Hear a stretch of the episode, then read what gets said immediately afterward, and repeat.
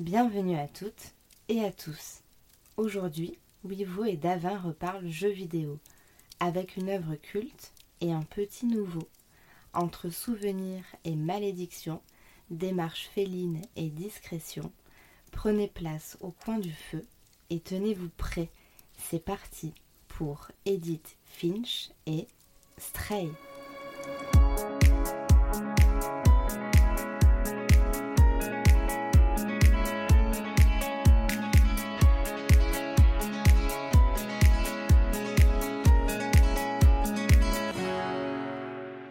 Bonjour, bonsoir, je suis Davin, il est Wivo, et nous voilà de retour après une émission. Désolé, on vous avait dit qu'on partirait pas en vacances, et ben si, on est parti en vacances. Mais nous revoilà avec une émission en plus jeux vidéo. Monsieur Wivo, est-ce que ça va? Ça va, ça va, ça fait tellement longtemps qu'on n'a pas enregistré. Ah, c'est. c'est enfin, dingue, c'est dingue. on voulait, on voulait, mais euh, le, le Dieu tout-puissant était contre nous. hein. Il y a eu plein de moments où on n'a pas pu. Euh, Ouais, non, c'était complètement dingue. pas ce qui se passe, ouais. On- on- En fait, on- en gros, ce qui s'est passé, c'est qu'on est parti en vacances. Donc toi, t'avais 15 jours, moi j'avais une semaine.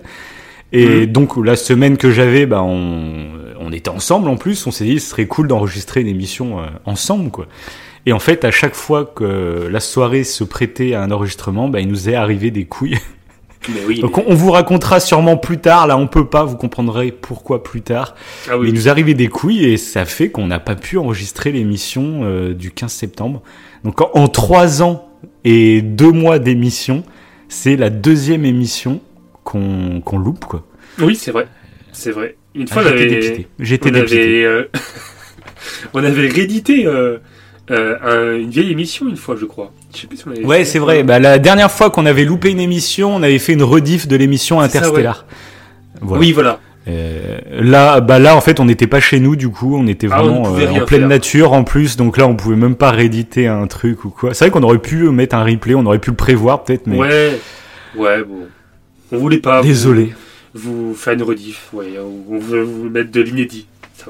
Bon, après, il y en a qui s'arrêtent Donc pas on n'a rien mis, mois. comme ça, on n'a rien mis du tout. Enfin, si, si vous nous suivez sur YouTube, euh, Oui. donc j'invite les gens qui nous écoutent que en podcast audio.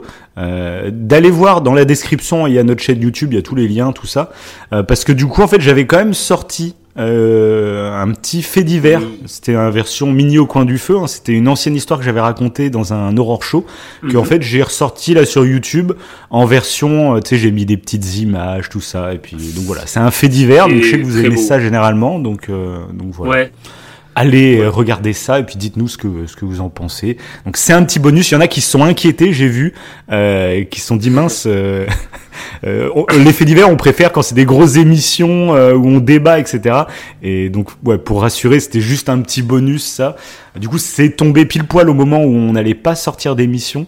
Donc il y en a beaucoup ouais, qui ont cru que c'était les nouveaux faits divers. Maintenant, c'était un format plus court ou quoi. Mais non.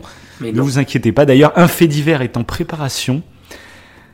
D'ici deux mois, peut-être, euh, ça devrait sortir. Voilà. Oh, c'est trop long. C'est trop long. Ça Petit teasing. Petit teasing. Désabonnez-vous. C'est trop long. Désabonnez-vous. C'est trop long. Bref, donc aujourd'hui, on est là pour parler jeux vidéo. Ça fait du bien parce que ça fait longtemps. Et oui. Et alors aussi, il faut le dire aussi, mais c'est une émission en fait qu'on a déjà enregistrée. C'est pour vous dire que à quel point on est. Eh oui, on est maudit. On est maudit. C'est maudit. On avait enregistré, ah bah, je crois qu'on en a parlé de toute façon dans, dans la dernière émission. On avait Me expliqué qu'on avait eu un souci. Mais bref, on va le rappeler à ceux qui, qui écoutent cette émission. En gros, on a enregistré pendant 30 minutes C'est l'émission d'aujourd'hui, hein, sur le sujet d'aujourd'hui. Sauf qu'au bout de 30 minutes, bah, toi, ton iPad a bugué et Mhm. euh, ça a sauvegardé toute la piste audio. horrible, horrible. Quand tu quand enregistres pendant 30 minutes et que tout est supprimé, mais comme ça, hein, juste euh, petit claquement de doigts. Ouais, c'est elle a carrément supprimé d'un pet. C'est. Clair. En plus, c'était. Ouais. Donc, Davin continue à parler, à faire son dialogue, et moi, j'étais paralysé devant l'écran en voyant que l'audio avait disparu. J'étais là, ah bah, ça n'enregistre plus là. Ah, apparemment, c'est mort. Mais ouais, parce qu'encore, ça n'enregistre plus. C'est pas grave, on peut couper et reprendre. Mais là, c'est carrément, ça l'a supprimé, quoi. Donc, c'était. Ah, c'était très frustrant. hein. Voilà, ça, c'était une péripétie après de, de podcasts qui ont échoué. Ouais, non, mais cette émission est maudite, hein, je vous le dis. Ça se trouve, l'émission d'aujourd'hui ne sortira jamais parce que, encore une fois, ça va bugger. Je ne sais pas ce qui va On se va passer, mais ouais. D'ailleurs, je te demande juste un truc, parce que j'ai un doute maintenant qu'on en parle à cause des bugs. Oui. Quand on enregistre là, est-ce que toi tu vois la piste audio en train de se créer en même temps? Ouais. Euh, Bah se là, créer en même temps se créer. Ah non, non, non. Est-ce que tu Non, non, je vois pas se juste créer. Timer et Voilà. Ouais, C'est ça, je vois le timer et je vois que je, je vois que le, le micro Tu vois capte que ça avance. Voilà, ça tu vois avance. que ça avance, mais tu vois pas une piste audio qui se crée sur la, Non, la du bande. tout. Du tout. Ok, ouf. J'ai eu peur, j'ai eu le doute en fait. Je suis en train de me dire, ça se trouve, c'est 5 minutes qu'on parle et il se passe rien encore. Je sais quoi cette émission du démon ça fait trop longtemps. c'est- Ça fait trop longtemps qu'on on se rappelle même ça, plus de notre application. C'est clair. On sait plus comment ça va. Aïe aïe aïe aïe aïe. Ah mais c'est ça. hein. C'est c'est pour Ah, mais ça non, qu'il mais faut non. pratiquer très souvent. J'ai pas parce appuyé. que- Quoi J'ai pas appuyé. Ah, pff. Non, c'était une petite blague. C'était une petite blague. C'était une petite blague. ah, t'as quelle horreur. Bon allez, commençons cette émission parce qu'on va vous parler donc de jeux vidéo, de deux jeux vidéo. Euh, Mais non. Ah si. Qui débarque. Donc pourquoi Ouais, deux jeux vidéo Tout simplement parce qu'en fait cet été est sorti le jeu vidéo euh, Stray, qui est édité par Annapurna Interactive. Mhm. Euh, c'est un éditeur de jeux vidéo et donc le- les développeurs eux, c'est Blue 12 Studio.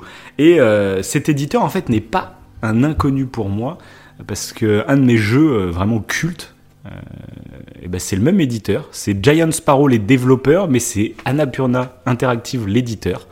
Euh, donc en gros celui qui, qui finance et qui s'occupe de la com, tout ça. Et ce jeu, c'est Edith Finch. What Remain of Edith Finch, c'est vraiment un jeu que ça faisait longtemps que je voulais en parler, mais comme c'est un petit jeu, bah, je m'étais dit euh, en faire une émission entière sur celui-là, c'est peut-être un peu juste. Mhm. Donc on attendait qu'il y ait un autre petit jeu qui sorte. Et là, bah, c'était l'occasion parfaite. Vu que c'est le même éditeur, bah, on va vous parler de ces deux jeux euh, qui nous ont beaucoup plu. Oui, Et, euh, c'est vrai. et Je confirme. Voilà, voilà. voilà. donc moi je pensais commencer par Edith Finch comme c'est le plus vieux et puis après on passera à Stray tranquillement, c'est celui qui vient de sortir cet été, qui a fait pas mal le buzz parce que euh, bah, on incarne un petit chat, donc les, les images sur internet ont, ont, pullulé. Il y avait des Oui. petits chats partout. Euh, mais Ah, bref, oui. on en reparlera un petit peu tout à l'heure. Les petits chats, ça marche toujours. Ça marche toujours. Ah ça, c'est la recette. C'est la recette. sur Internet. Ça me rappelle trop l'Internet de l'époque, tu sais, où vraiment Oui. YouTube c'était rempli de vidéos de chats, quoi. C'était uniquement ça. Bref. Oh. D'ailleurs, YouTube, peut-être qu'on en parlera très bientôt. Voilà. Et oui. Mais donc, passons. Commençons, j'ai envie de dire, avec What Remains of Edith Finch. Donc, c'est un jeu qui est sorti initialement. Je ne vois pas la date de sortie, c'est insupportable. Pourquoi bah, il y a pas ça la date de sortie La malédiction Sur- commence.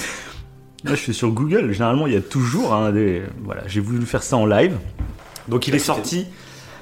Ouais. C'est dingue. Je suis, ah, je suis carrément sur le Wikipédia. hein. Il y a, absolument aucune date de sortie. Je pense qu'il se rappelle pas. hein. C'est terrible. C'est vraiment la pire émission de l'année. Euh, What Women of Edith Finch.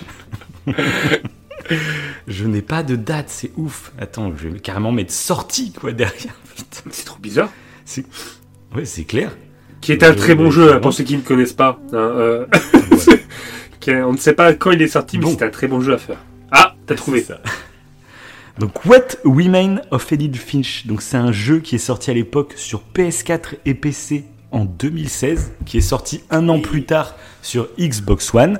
Et assez récemment, euh, il est sorti aussi sur Switch maintenant, donc il est vraiment dispo un peu partout ce jeu. Et alors, j'ai pleuré tout à l'heure. Parce que Ah. du coup, donc euh, j'y ai joué bah, il y a un peu plus d'un mois. C'était fin août que j'y ai joué, euh, bah, pour l'émission, pour l'enregistrement de l'émission. Et euh, tu te rappelles, je t'avais dit que bah, c'est un jeu PS4 et je t'avais dit que bon, je voyais un peu le jeu avait un petit peu vieilli. Maintenant que je me suis un peu habitué à la 4K, tout ça, bah, c'est toujours pareil. Hein, tes yeux, ils ont du mal à revenir en arrière. Toi, quand t'es habitué à la 4K, bah voilà. Et je t'avais dit, je sais pas si tu t'en souviens, que techniquement, surtout quand on était à l'extérieur, tout ça, bah, je trouvais le jeu, il avait un peu perdu de sa de sa grandeur, on va dire, en termes de graphisme. Ouais. Mais une fois qu'on était dans la maison, là, ça passait largement. Sauf que bah tout à l'heure, euh, du coup, j'ai voulu relancer euh, le jeu euh, pour me faire une petite partie avant de, de réenregistrer l'émission, tu sais, pour me remettre un peu dedans et tout. Ouais. Et j'ai vu qu'il y avait une version PS5 de disponible. Et j'ai regardé la version la version PS5 est sortie début septembre. ça, c'est vraiment l'émission maudite, les mecs. Et du coup, c'est pour ça que j'y ai rejoué tout à l'heure. Je t'ai envoyé une photo que j'étais en train de jouer parce que du coup, j'ai rejoué une bonne demi-heure à peu près pour euh, me rendre compte un peu des changements et je suis vraiment dégoûté. J'aurais voulu refaire le jeu entièrement comme ça parce que du coup, on a la 60 FPS, donc c'est quand même super agréable, mais surtout on a la 4K. Et là, pour moi, ça a tout changé. La forêt euh, du début du jeu, euh, vraiment, moi, il y avait un côté très plastoc, des feuilles, etc. Ça donnait vraiment pas super bien. Et là, en 4K, là, en 4K, bah, c'était juste somptueux. Et j'ai même, alors je sais pas trop ce qu'ils ont rajouté, mais j'ai même eu l'impression qu'ils ont rajouté quand même de, du volume dans les feuilles, qu'il y avait plus de feuilles, qu'il y avait plus de relief, comme les textures sont affinées. Voilà, donc là, j'ai fait, ah non, mais là, le jeu est. Faudra que tu me fasses, quoi. euh, Donc, euh, Il faudra que tu me fasses tester. Je serai obligé maintenant. Mais moi, ça, parce que pour- le coup, ça, ça allait, ouais. Moi, graphiquement, euh, euh, j'ai trouvé Oui, parce que toi, euh, oui, mais toi, tu t'es pas habitué à la 4K, t'as pas une télé 4K, Tout donc à fait. Déjà, oui, ouais, tout à fait. Il c'est toujours pareil. C'est dès que, dès que tu passes un step, et ben après, c'est dur de revenir en Ah oui, arrière. quoi. mais toujours. Mais toi, comme t'as pas passé le step, bon bah finalement, voilà. Oui. quoi, donc ça On le voit, de toute façon, quoi. Euh, télé est plus petite, quoi. Donc, euh, ouais. Ouais, déjà, voilà. Puis de toute façon, on le voit avec l'évolution des jeux vidéo, quoi. Genre Super Mario Oui, c'est 64, ça. moi, à l'époque, je le trouvais extrêmement joli. Alors que maintenant, ça fait ça pique aux yeux, quoi. On en avait déjà parlé dans notre émission. Euh, mais Oui. Bon, après Mario 64 c'est pas le pire hein, avec le côté dessin animé mais tu regardes les jeux de pire, PlayStation plus, oui. 1 à l'époque euh, C'est ça, c'est ça, oui, voilà. limite injouable à cause de ça hein. même pas euh, même sans remonter PS PS1 euh, tu reviens en PS3 déjà c'est la Déjà, HD, oui. mais, euh, déjà sur PS3 ça pique un peu quand même hein. au niveau des animations tout ça bref Mais donc voilà donc le jeu est sorti euh, il y a eu la mise à jour sur Xbox One euh, enfin sur. Xbox Series X et S mais aussi sur PS5 donc début septembre. Donc là vraiment euh, en plus la mise à jour est gratuite hein, pour ceux qui ont déjà le jeu. Euh, donc n'hésitez pas à vous le refaire ou alors à l'acheter parce que je crois qu'il est pas très cher il doit être à une vingtaine d'euros. Euh, par contre faut le dire c'est un jeu qui est très court qui dure à peu près 2h30 euh, 2h30 3h si vraiment vous, vous voulez tout fouiller tout ça mais concrètement, moi, c'est un des jeux qui m'a le plus marqué de ma vie de joueur. Donc c'est 2h30, c'est toujours pareil, tu sais, il y a toujours le débat sur les prix des jeux. Bon, Mm. Déjà 20 euros maintenant ça va, je me rappelle plus à combien il coûtait euh, quand il est sorti à l'époque. Euh, ouais, mais voilà, moi c'est vrai qu'il y a Je- des quand un jeu réussit à me marquer à ce point-là, finalement le prix reste anecdotique, on va dire quoi. Hmm. Ah oui, bah surtout pour si c'était 20, enfin là actuellement 20 euros, honnêtement, ça vaut Oui, largement ça- le coup. c'est le prix d'un bon Blu-ray. hein. Tu regardes, si tu compares à un DVD, Oui, exactement. enfin un film, un film. Euh, donc euh, non, ça passe largement quoi. Parce que pour le coup, euh, Oui, non, ça ah, il, totalement. il vous fera voyager le jeu. Si vous connaissez pas, clairement. C'est ça. Parce que donc sans spoiler, pour donner notre avis un peu, est-ce que tu as envie de commencer ou je commence? Bah pourquoi pas Vas-y, je me lance. Je me lance. Vas-y, vas-y. Parce que moi, ça. Bah déjà, tu me l'avais. Je me rappelle, à l'époque, tu me l'avais fait jouer. Donc ça date maintenant, évidemment. bah, ça hein, remonte, hein. Voilà, bah, c'était sûrement en 2016. C'est ça, Ah, sa sortie. 2016-2017 par là, ouais. Ouais. Et euh, alors déjà, il y avait certaines scènes euh, bah, qui me sont restées en fait, qui sont restées cultissimes, pour Ouais, dire à quel point le jeu il m'a marqué. Quoi. Et, euh, et je m'en suis toujours souvenu. Euh, je Et tu vois, jusqu'à ce qu'on reparle d'Edith Finch euh, bah, par rapport à l'émission et tout, etc., je me rappelais plus que c'était dans Edith Finch. Ces fameuses scènes Mm. qu'on reparlera tout à l'heure en partie spoil. ah je me rappelais Mm. pas. Je savais que c'était un jeu un peu comme ça, un peu indé, enfin un jeu, pas un gros jeu. euh, Mais tu vois, je sais plus, je savais plus que c'était Dead Finch. Et là, du coup, en y rejoignant là récemment, j'ai fait mais oui. J'attendais cette scène en fait. Enfin ces scènes parce qu'il y en a plusieurs quand même. Et j'ai fait Ouais. mais oui. Et puis il est tellement bien, tellement bien. Et ce qui m'a surpris là quand j'y ai rejoué, euh, bah, c'est que moi pour le coup du coup gra- graphiquement, j'ai trouvé que c'était plutôt joli à part Ouais. certains moments où là tu vois que ça vieillit, mais euh, sinon le début et tout, euh, ça m'a pas rebuté. Donc déjà j'étais content par rapport à ça. Et euh, puis même le fait que ce soit une narration tout le long qui te porte un peu de façon poétique ce jeu, je fais, bah, Mm. c'est parfait, c'est magique. Après là sans, sans spoiler, c'est difficile d'en- parler davantage, mais euh, ça, comme tu disais euh, en off, on en avait parlé, ça serait un jeu intéressant à montrer à quelqu'un euh, qui n'a pas l'habitude de jouer. C'est vrai que moi j'aurais pu Carrément. le faire. Et ça fait partie de ces jeux ouais, qui se. Qui se quelqu'un qui est même à plusieurs en fait dans la même pièce, même si bah, Mm. c'est un, jeu, un joueur, hein, euh, les autres peuvent largement participer en fait à ce qu'ils voient et ça c'est intéressant je trouve. Ou même tu peux, je pense, passer, passer la manette à un- quelqu'un qui n'a pas joué, qui ne, qui ne joue pas beaucoup parce que le gameplay reste relativement basique, assez Ouais, lent. c'est vrai. Donc euh, voilà. Bah, un Puis walking un des intérêts, je trouve, de jeu. Ouais, c'est ça, c'est un Ouais. walking simulator, c'est-à-dire que oui, c'est tu marches, mais du coup là où il y a la force un peu de ce jeu, c'est qu'en fait, euh, sans trop spoiler, c'est un peu le pitch de départ, c'est que tu vas revivre des souvenirs. Et Mhm. dans ces souvenirs, à chaque fois, en fait, il y a une proposition de gameplay différente. Et du Oui. coup, moi, je trouve, pour quelqu'un, tu vois, qui, qui joue pas beaucoup aux jeux vidéo, ça peut lui permettre de comprendre un peu l'interaction que tu peux avoir avec un jeu vidéo et puis de tester plusieurs formes de gameplay, tout simplement. Et euh, donc, voilà, Ouais. je pense que c'est vraiment un jeu la qui peut être force, sympa. Ouais. Ouais, et tout en comprenant la force d'un jeu vidéo qui fait que tu, te- tu vas. Tu auras en fait cette harmonie parfaite entre le gameplay et ce que tu as à l'écran? Ce qui est impossible, euh, évidemment. euh, tu, tu Oui, non, c'est même, même autre chose. Ouais, c'est c'est ça. C'est qu'Edin Finch, moi, ce que j'adore, c'est que c'est un jeu vidéo qui, qui utilise le média jeu vidéo pour raconter son histoire.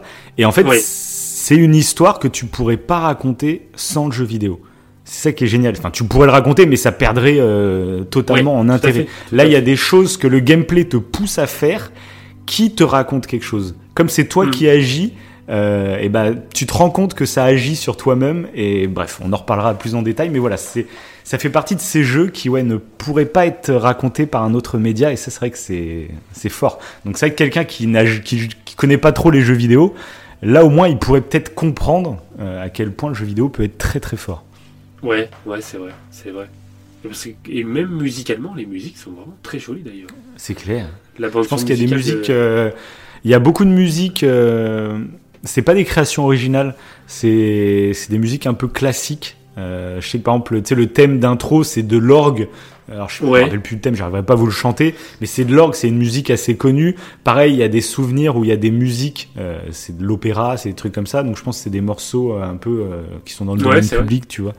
Ouais. Et, euh, mais après voilà. Et pareil, je trouve qu'il y a une ambiance dans le jeu qui est très mélancolique, très très, très Bah, triste, très oui. voilà. Mais il y a vraiment Mais une la- ambiance quoi.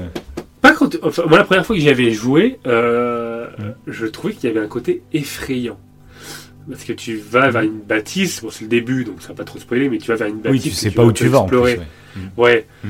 Et je trouve que c'est euh, c'est plutôt effrayant. D'ailleurs, euh, c'est un bon jeu d'Halloween dans l'ambiance. C'est pas du tout. Oui, c'est. Enfin, si, il y a quand même certains trucs qui sont un peu effrayants. C'est pas, c'est pas, euh, c'est pas du Resident Evil. Tu vas pas avoir des sursauts, quoi. Mais euh, il y a un petit mélange d'émotions où parfois il joue sur la sur la peur. Je pense à certaines scènes particulières. Et euh, Mhm. je trouve que c'est un bon jeu à jouer ouais, pour Halloween, je trouve quand même.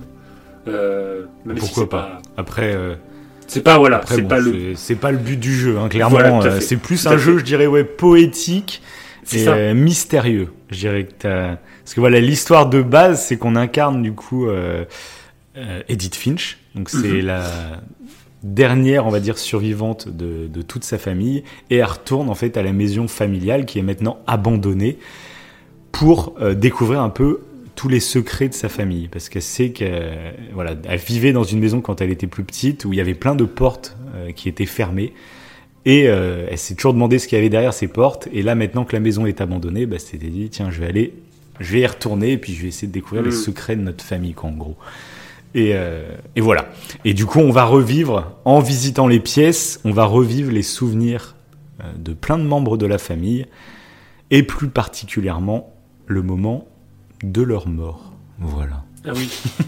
oh, c'est maudit là. je- C'est pour ça que c'est maudit l'émission. C'est à cause de ce jeu. c'est ça c'est ça on est maudit quand tu joues à ce jeu t'es maudit. T'es maudit, t'es maudit. Alors préparez-vous. Vous êtes avertis. ça vaut le coup. C'est ça. Donc, l'émission Spoil va débuter. Donc, ceux qui n'ont pas fait le jeu, vraiment, on vous le conseille à 100% parce que vraiment, c'est un jeu culte, c'est un jeu qui va vous marquer. Il est assez court, vous pouvez vous le faire tranquillement à une soirée. Au lieu de regarder un film, bah, vous faites euh, Edith Finch. Euh, Oui. voilà. Donc, allez-y et puis retournez nous écouter. Et puis, pour ceux qui ont déjà fait le jeu, c'est parti C'est pour le spoil. C'est parti. Spoil.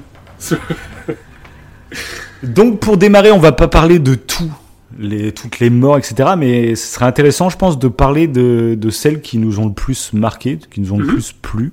Mhm. Et euh, puis on peut y aller chacun notre tour. Toi, on fait euh, tac, tac, un match de tennis, tu vois, on s'envoie des souvenirs. Ouais, ça c'est bon, c'est la pâte au coin du feu. Vas-y, vas-y. Vas-y. Je te laisse commencer avec ton souvenir, euh, le premier que tu as envie de parler. Ok.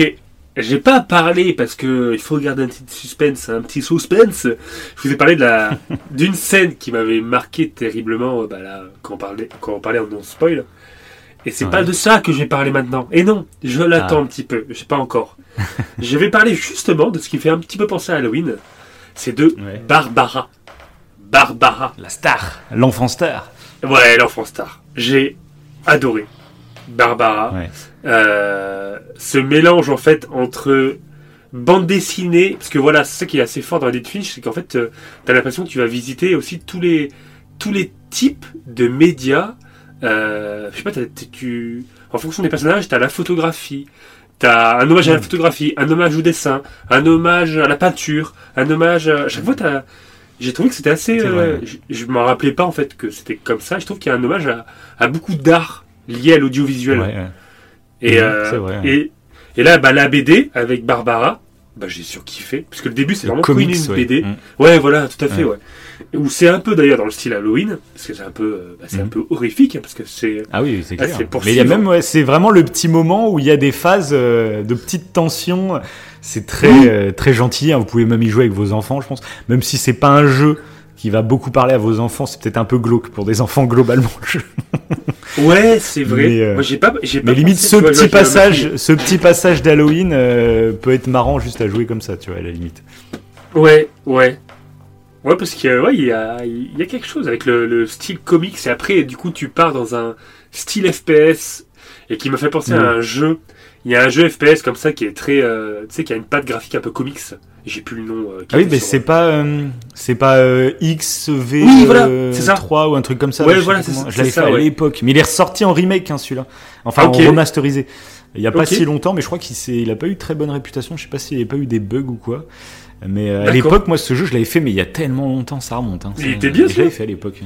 Je, moi, je J'ai connais un plutôt juste. bon euh, souvenir, mais c'est. Ouais. Ok. Parce que moi, ça m'a fait penser à C'est ça. tellement loin que je sais plus. Ouais. Mm. Ok. Et ouais, du coup, ouais, en fait, ce mélange après, quand t'es toujours dans la BD, mais sous forme FPS, où tu, il faut en fait t'immerger dans la bande dessinée, euh, ben, j'ai trouvé ça excellentissime. Je trouve qu'en plus, c'est un peu, euh, je trouve, ce que je ressens parfois par rapport aux jeux vidéo. Euh, quand, quand tu joues à un jeu vidéo, t'as l'impression que tu peux, je sais pas, contrairement à un film, en fait, tu peux aller explorer, bah si, comme, euh, comme là, justement dans Ed Finch, tu peux aller tout explorer. Tu peux aller vraiment dans les, dans les profondeurs, en fait, de, de, de l'œuvre qu'on te donne. Et, là, en fait, ça, je trouve que ça montre un petit peu ça. Avec, euh, bah, quand tu rentres dans la bande dessinée, et du coup, tu peux te balader dans la baraque et tout, enfin, t'es plus en train de fuir le, le tueur qu'autre chose. Oui. Et bah, je trouve que c'est. euh, Il y a un côté un peu profond, et en même temps, il y a un côté un peu kiffant. Moi, j'ai, j'ai, j'ai adoré ce moment-là. Mais après, c'est. Cette. euh, Enfin, Barbara, c'est assez horrible quand même ce qui se passe. Parce que du coup, tu, on ne sait pas ce qu'elle devient.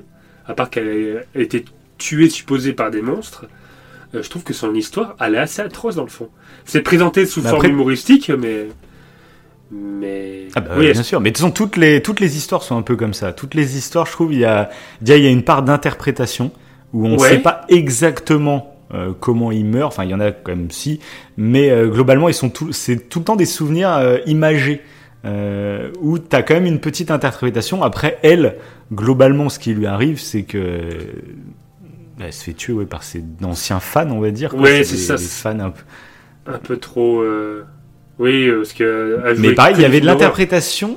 Ouais, mais il y avait l'interprétation aussi de dire euh, que est-ce qu'elle s'est pas suicidée parce qu'elle était, euh, ben, elle vivait mal le fait de plus être célèbre.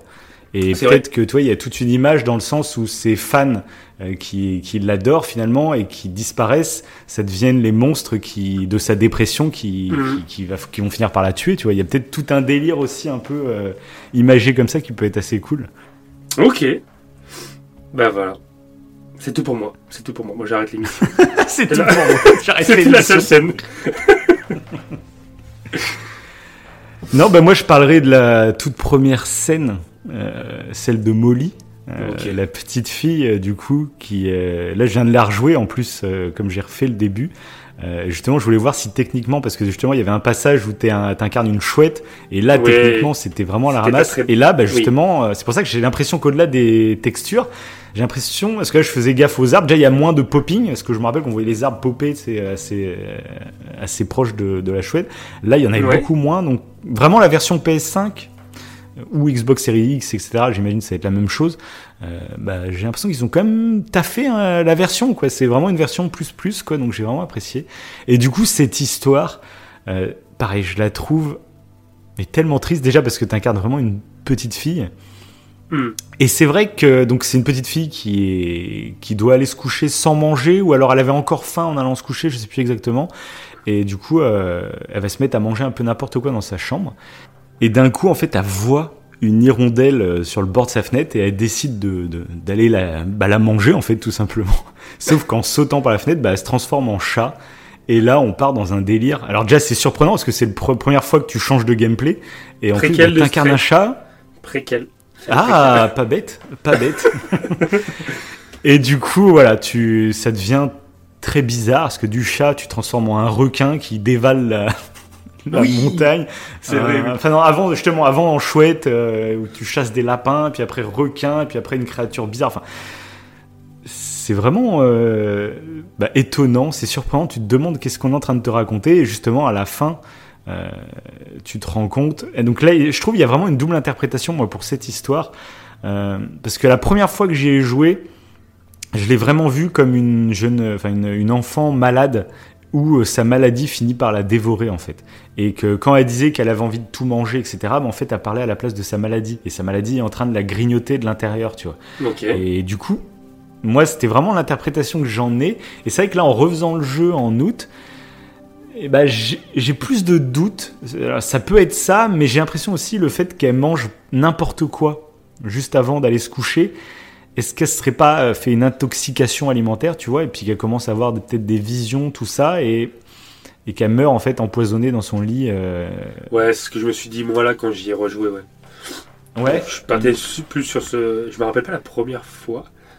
Euh, Moi, la première fois, c'était vraiment ça, une maladie, parce que tu sais, le sort de grosse, le sort de serpent que t'incarnes à la Oui. fin, qui dit, oh, j'ai envie de te manger et tout. C'est vrai que j'avais, mais oui, ça peut être juste le poison qui, qui la dévore de l'intérieur. Ouais, après, euh, Mm. sous- ouais, comme si c'était une forme d'hallucination, parce que tu, tu retournes en fait au, ouais, dans son lit. Mm. Ouais. Ouais, je pense que c'est ça. Ouais, c'est vrai que c'est très. euh, moi, je me rappelle, mais la première fois, j'avais été un peu euh, troublé, tu sais. Je trouvais que déjà que le Ah bah, tu t'attends en- pas à ça. euh. Non, pas du tout. C'est, what the fuck, machin. Sur le coup, je me rappelle. Mais ouais, ouais, je pense qu'il y a, il y a de ça, parce que c'est vrai qu'au tout début, euh, en plus, elle appelle sa mère, et sa mère, je sais plus ce qu'elle dit, euh, qu'elle est occupée ou je sais pas quoi. Et, euh, Non, elle dit, va te coucher, et il est l'heure ouais, de dormir, te quoi, en coucher. gros, à lui. C'est ça, ouais. Ouais, c'est ça. Hmm. C'est vrai que tu commences bien. Avec, euh, avec Molly, c'est pas un, un des moments qui m'a le plus marqué, tu vois. Et encore. euh, Ah ouais?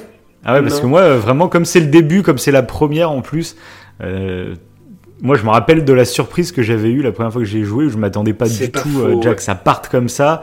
Et en plus, bah, que quand il te laisse et qu'on retrouve le personnage d'Edith Finch donc dans la chambre de la petite Molly, et où elle pose le livre qu'elle était en train de lire, tu fais ah d'accord, tu ok, on est sur ce genre de délire euh, bien bien sombre. Non, mais c'est vrai, ouais. Euh, ouais. Je crois que ça m'avait. Je pense que c'était un des.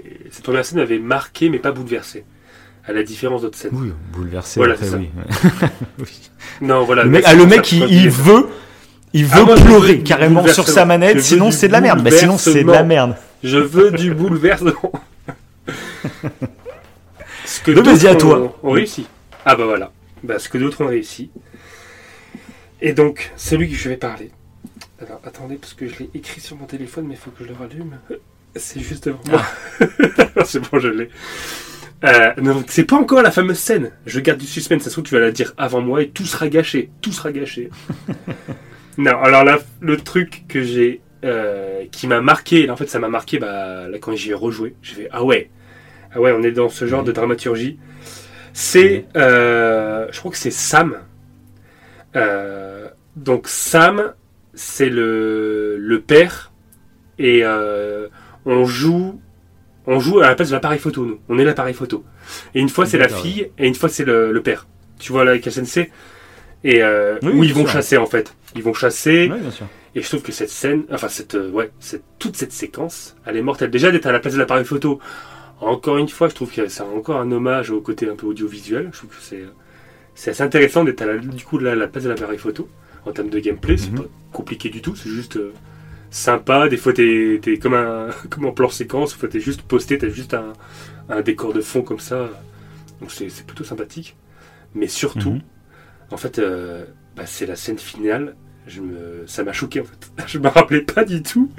La scène finale, bah, au moment, bah, déjà la gamine en fait, elle- tu, tu vois très bien qu'elle a pas envie de tuer le cerf. Je crois que c'est un cerf. Elle a pas envie. Mhm. Et son père lui veut lui apprendre la, la chasse, que- l'importance en fait de savoir chasser. Donc tu vois Mhm. qu'il est, euh, en plus il le fait avec bienveillance et tout. euh. donc euh, bon, il veut l'éduquer à sa manière. Bref, c'est très sympa de sa part, mais elle, elle veut pas. Au bout du compte, elle tire, elle tire sur le cerf, et du coup, on arrive en fait sur une des dernières séquences où le père pose l'appareil photo. Je crois qu'il met le retardateur, et euh, on voit du coup la fille avec à côté du cerf qui qui est en train de pleurer presque. Et le père tout content, il arrive, euh, il se met à côté de sa fille, et là le cerf, en fait, il était encore en vie. Euh, en plus, sa fille l'a averti. Et donc, euh, tu vois le cerf qui est d'un gros coup de corne au père. Et la dernière photo, en fait, bah, c'est le père que qu'on voit tomber dans le vide. Et euh, cette scène, elle m'a, choqué. J'ai fait devant l'écran, j'ai fait mais non, je m'attendais, je m'attendais pas du tout à ça. Quoi. Euh, surtout, ça peut tellement être réaliste en plus ce genre de, bah, de d'accident, euh, d'accident tout con de de la, je sais pas, de la vie. euh, la, la- la photo a marqué ce moment horrible. Donc pour la fille, bah, voilà l'horreur. Parce qu'elle voit son père euh, tomber. Donc je sais pas, tu vois, je parle de, je parle des trucs qui m'ont bouleversé. Cette scène-là, du coup, de moi, m'a choqué. Je me rappelais pas. euh, Bah, Je me moi, rappelais pas du tout cette moi, scène. c'est- moi, c'est Ouais. dommage parce que c'est vrai que j'adore le, le refaire. Euh, J'ai beaucoup apprécié. Mais je me rappelle à l'époque, c'était le seul souvenir que j'avais pas aimé du jeu. Voilà. Et Ok. pourquoi Je trouve que le jeu en fait est ultra fluide dans ce qu'il raconte. Le rythme est très bon. Et là, c'est le seul. En fait, j'étais bloqué. Je savais pas ce qu'il fallait parce que tu sais, pour avancer chaque scène, il faut photographier. euh, je sais même plus quoi exactement. Enfin, Ah oui. et du coup, bah, je passais mon temps à chercher. Je prenais 30 000 photos, euh, mais il y avait rien qui voulait faire avancer la scène. Ah oui, ça t'a Et je me rappelle, ça m'avait un peu. Ouais, voilà, j'étais là, bon, euh, c'est quoi en fait que je dois, je dois cliquer sur un truc précis, mais je sais pas quoi. En plus, c'est que tu peux zoomer. Donc, euh, je crois Oui. que c'était ça. À un moment, fallait photographier des, des oiseaux, sauf qu'ils étaient sur une branche, genre en bas à gauche. Et euh, je les prenais, mais de loin. Mais en fait, fallait zoomer. Enfin, et j'avoue que ça m'a, en fait, ça m'a cassé le rythme. Euh, et du coup, la première fois que j'avais joué, j'avais pas apprécié cette histoire. J'ai fait, ouais, non, celle-là. euh, et du coup, j'étais passé un peu à côté. C'est en y rejoignant que justement, ouais, j'ai- beaucoup aimé la surprise, que je crois que je m'en rappelais plus en plus. Tellement je l'avais pas aimé la première fois, tu sais, je me souvenais plus de la conclusion. Ah bah moi clairement moi pas du tout. Tout le long je, je, Ouais. je, je ne savais pas que- quel allait être bah ouais euh, euh, le final. Mhm. Et du coup euh, ah bah maintenant je m'en rappelle. Je m'en rappelle. Surtout que ça fait un ouais c'est ah je sais pas j'aime beaucoup cette séquence. Il y a même là bah, t'as un peu comme si le père avait été puni c'est comme si c'était le karma. Euh, que le C'est père avait été puni par le cerf. Euh, Et donc c'est bien Sam, ouais, c'est c'est- Sam le c'est père. Sam hein, c'est ça. C'est ça. Ouais. Exact, ouais. Donc le, le grand-père même de Edith. Est-ce que j'ai Ok, l'arbre le généalogique, grand-père. hein, sous les, sous les yeux C'est le grand-père, mais c'est le, donc le père de la mère d'Edith, quoi, en gros. Voilà. Ok. Et bah tu vois, moi je vais parler de son frère. Walter. Dans le bunker?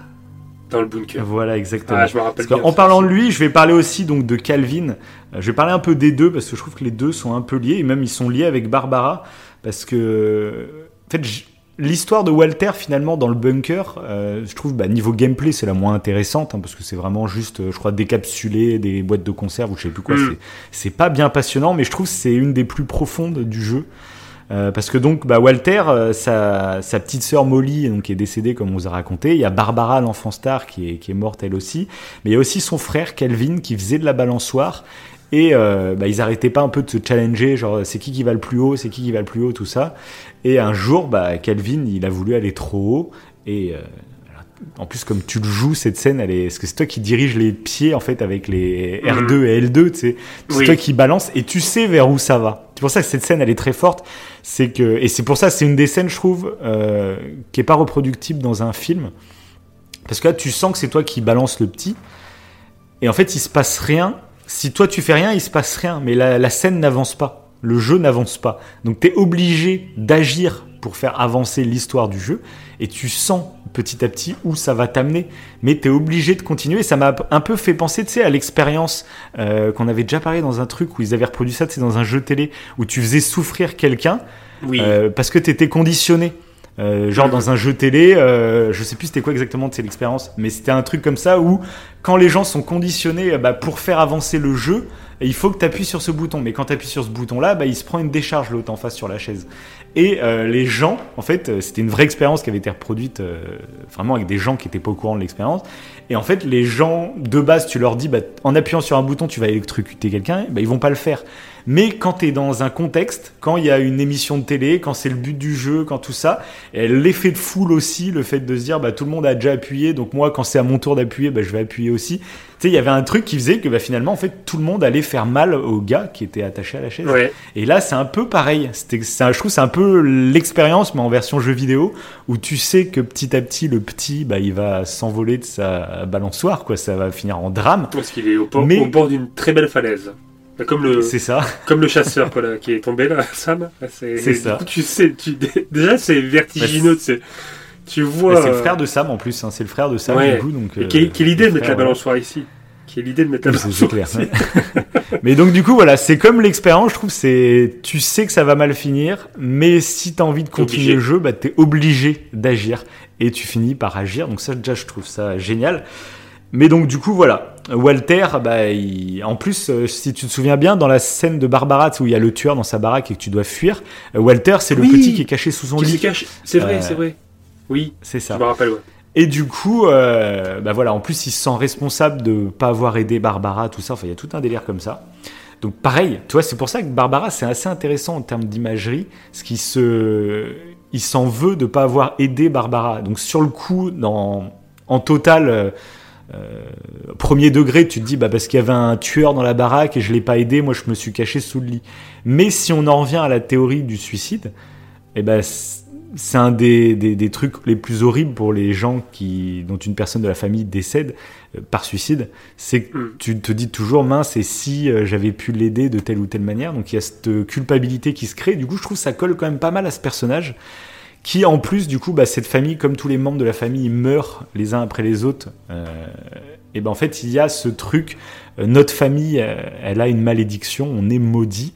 Et du coup, Walter, lui, va décider de vivre euh, enfermé pour, euh, bah, en gros, éviter cette malédiction. Il va vivre toute sa vie, parce qu'il vit vieux. hein, je crois que j'ai sa date de, Oui. de mort, Ouais, de, C'est un de des- 52 à 2005, donc 53 ans, quoi.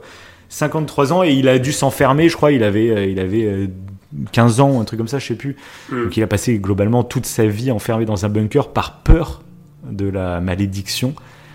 Mais finalement, bah, il va, il va, au bout d'un moment, il va se dire, en fait, ça n'a aucun sens en fait de, de, de- de refuser de vivre par peur de mourir en fait. Et du coup, je trouve il y a vraiment une, un truc très beau dans, dans son histoire à lui, quoi. Mm.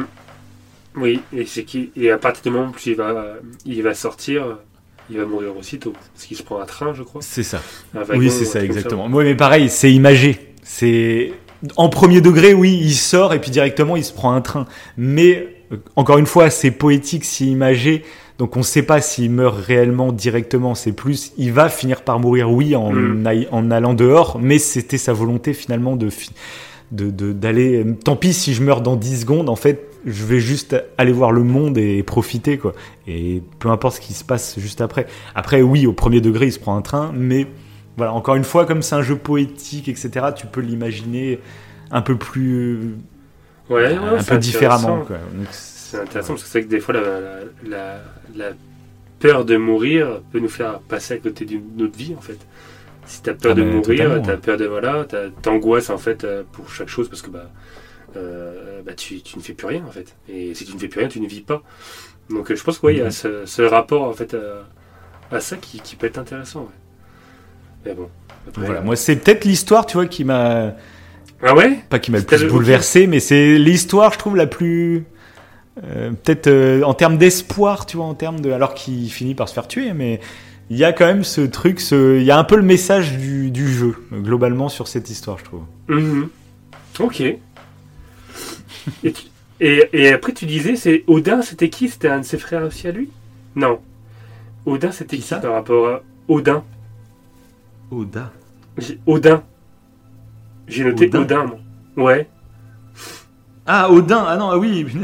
Euh, Odin, ah oui, je crois que tu... Ah, le mec qui parle dans God of War, quoi, c'est Odin euh, avec Thor. Qu'est-ce qu'il dit, quoi? Et ben en fait, c'était le père. En fait, il y a Eddie, la, la mamie qu'on voit à la fin du jeu, euh, qui était euh, mariée avec. euh, Attends, remarque, non, vu les notes. Non, non, Odin, c'est le père de Eddie.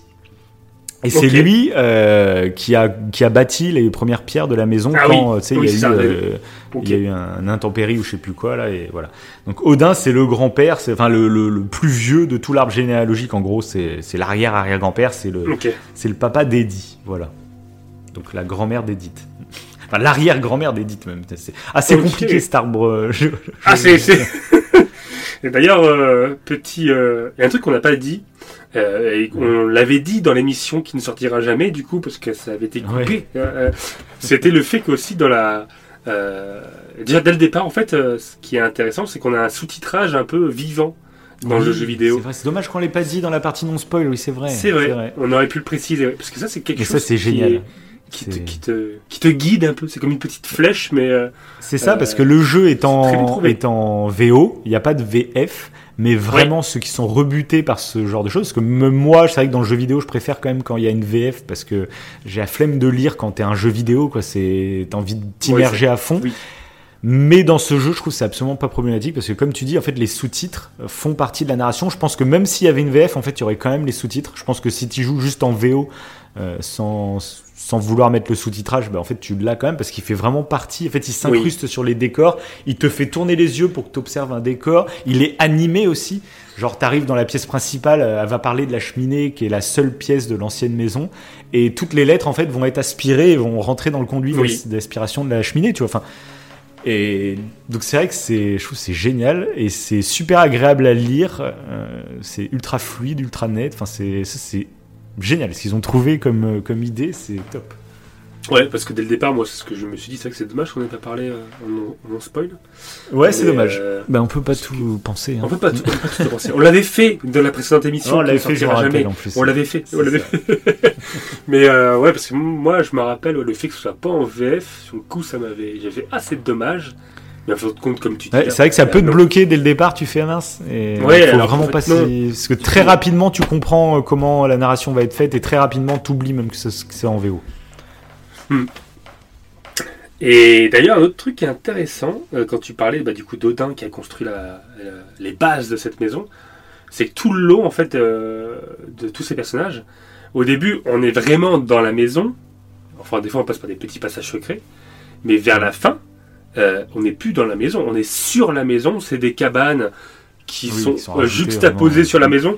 C'est assez, euh, c'est assez le dingue, je look trouve. déjà de la maison est assez Ah oui. iconique. hein. Tu t'en souviens de ce look, euh, la forme du truc. euh, C'est complètement surréaliste, hein, c'est improbable. Ah hein, oui, mais, voilà, euh, c'est ça. Ça devient un immeuble de cabane perchée. C'est, juste. Ouais, mais du coup, je trouve que ça, ça offre à l'histoire un côté un peu euh, genre un conte, un- comme si c'était un conte, Oui, tu vois, une fait, histoire euh, qu'on se raconte. Enfin, je trouve qu'il y a un truc très magique. euh, moi, j'adore.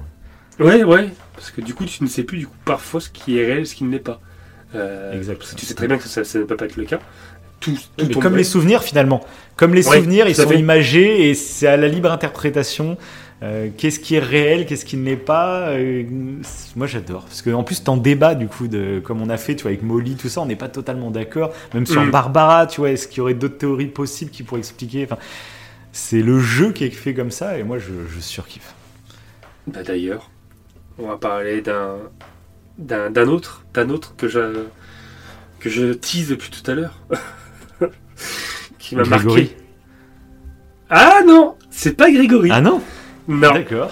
Mais oui, Grégory, oui. Mais c'est pas Grégory. On y reviendra après. oui. non, Euh, c'est Lewis. et Ah oui. le, Ok. le fumeur, le La fumeur conclusion, quoi, quasiment. ouais. Ah ouais, ça. ah ouais. Et c'est ça, c'est une des des scènes euh, qui m'a le plus marqué, enfin des, des séquences qui m'a le plus marqué. Ah bah là, c'est, moi je trouve c'est cette phase de gameplay, c'est l'exemple voilà. parfait vraiment de ce que le jeu vidéo peut te raconter. Parce que là, bah vas-y, explique un peu la scène vite fait. Bah, du coup, on dit rouge, on dit, on dit rouge, on dit rouge. C'est un nouveau, c'est un nouveau terme. on dirige Lewis, euh, Lewis donc qui euh, qui travaille à la chaîne dans une usine euh, où il semble couper des poissons en fait, simplement. C'est pas qu'il semble, hein, c'est que tu les coupes toi-même. Donc euh, coupe. oui, tu coupes Ah, des coupe. têtes de poisson. hein. Il fait, il fait que de ça, que de ça. Et euh, il fume, bah, on comprend euh, qu'il fume pas mal. Et que du coup, c'est une personne qui commence à un peu à, à, à partir dans les nuages, en fait. À, à se créer un monde. On comprend ça. C'est ça. Par- par à on comprend aussi que euh, c'est drogue. aussi lié à sa famille hein, quand même, hein, parce qu'il a Ça, perdu ça, son voilà. petit frère aussi. Parce qu'il y a la réalité, en fait. Milton, je crois. Milton. Lewis- attends, je Non, Milton, c'est l'artiste. C'est Oui, Lewis. bah, c'est ça. Mais c'est que, bah, mais il a disparu, Milton. Et euh, Ah, c'est ce qu'on nous raconte, oui. c'est que on sait même pas s'il est mort. Lui, on nous dit qu'il a disparu. Et du coup, bah moi, je trouve ça trop intéressant. C'est que bah, s'il est dans cet état-là, euh, Lewis, c'est parce Mhm. que son petit frère a disparu. Et je trouve dans le jeu vidéo traiter de ce sujet de la disparition d'un proche, donc même pas de la mort d'un proche, mais de la disparition, c'est-à-dire de ne pas savoir où est son petit frère, ça le bousille. Ça, toute sa Ouais. vie est foutue en fait.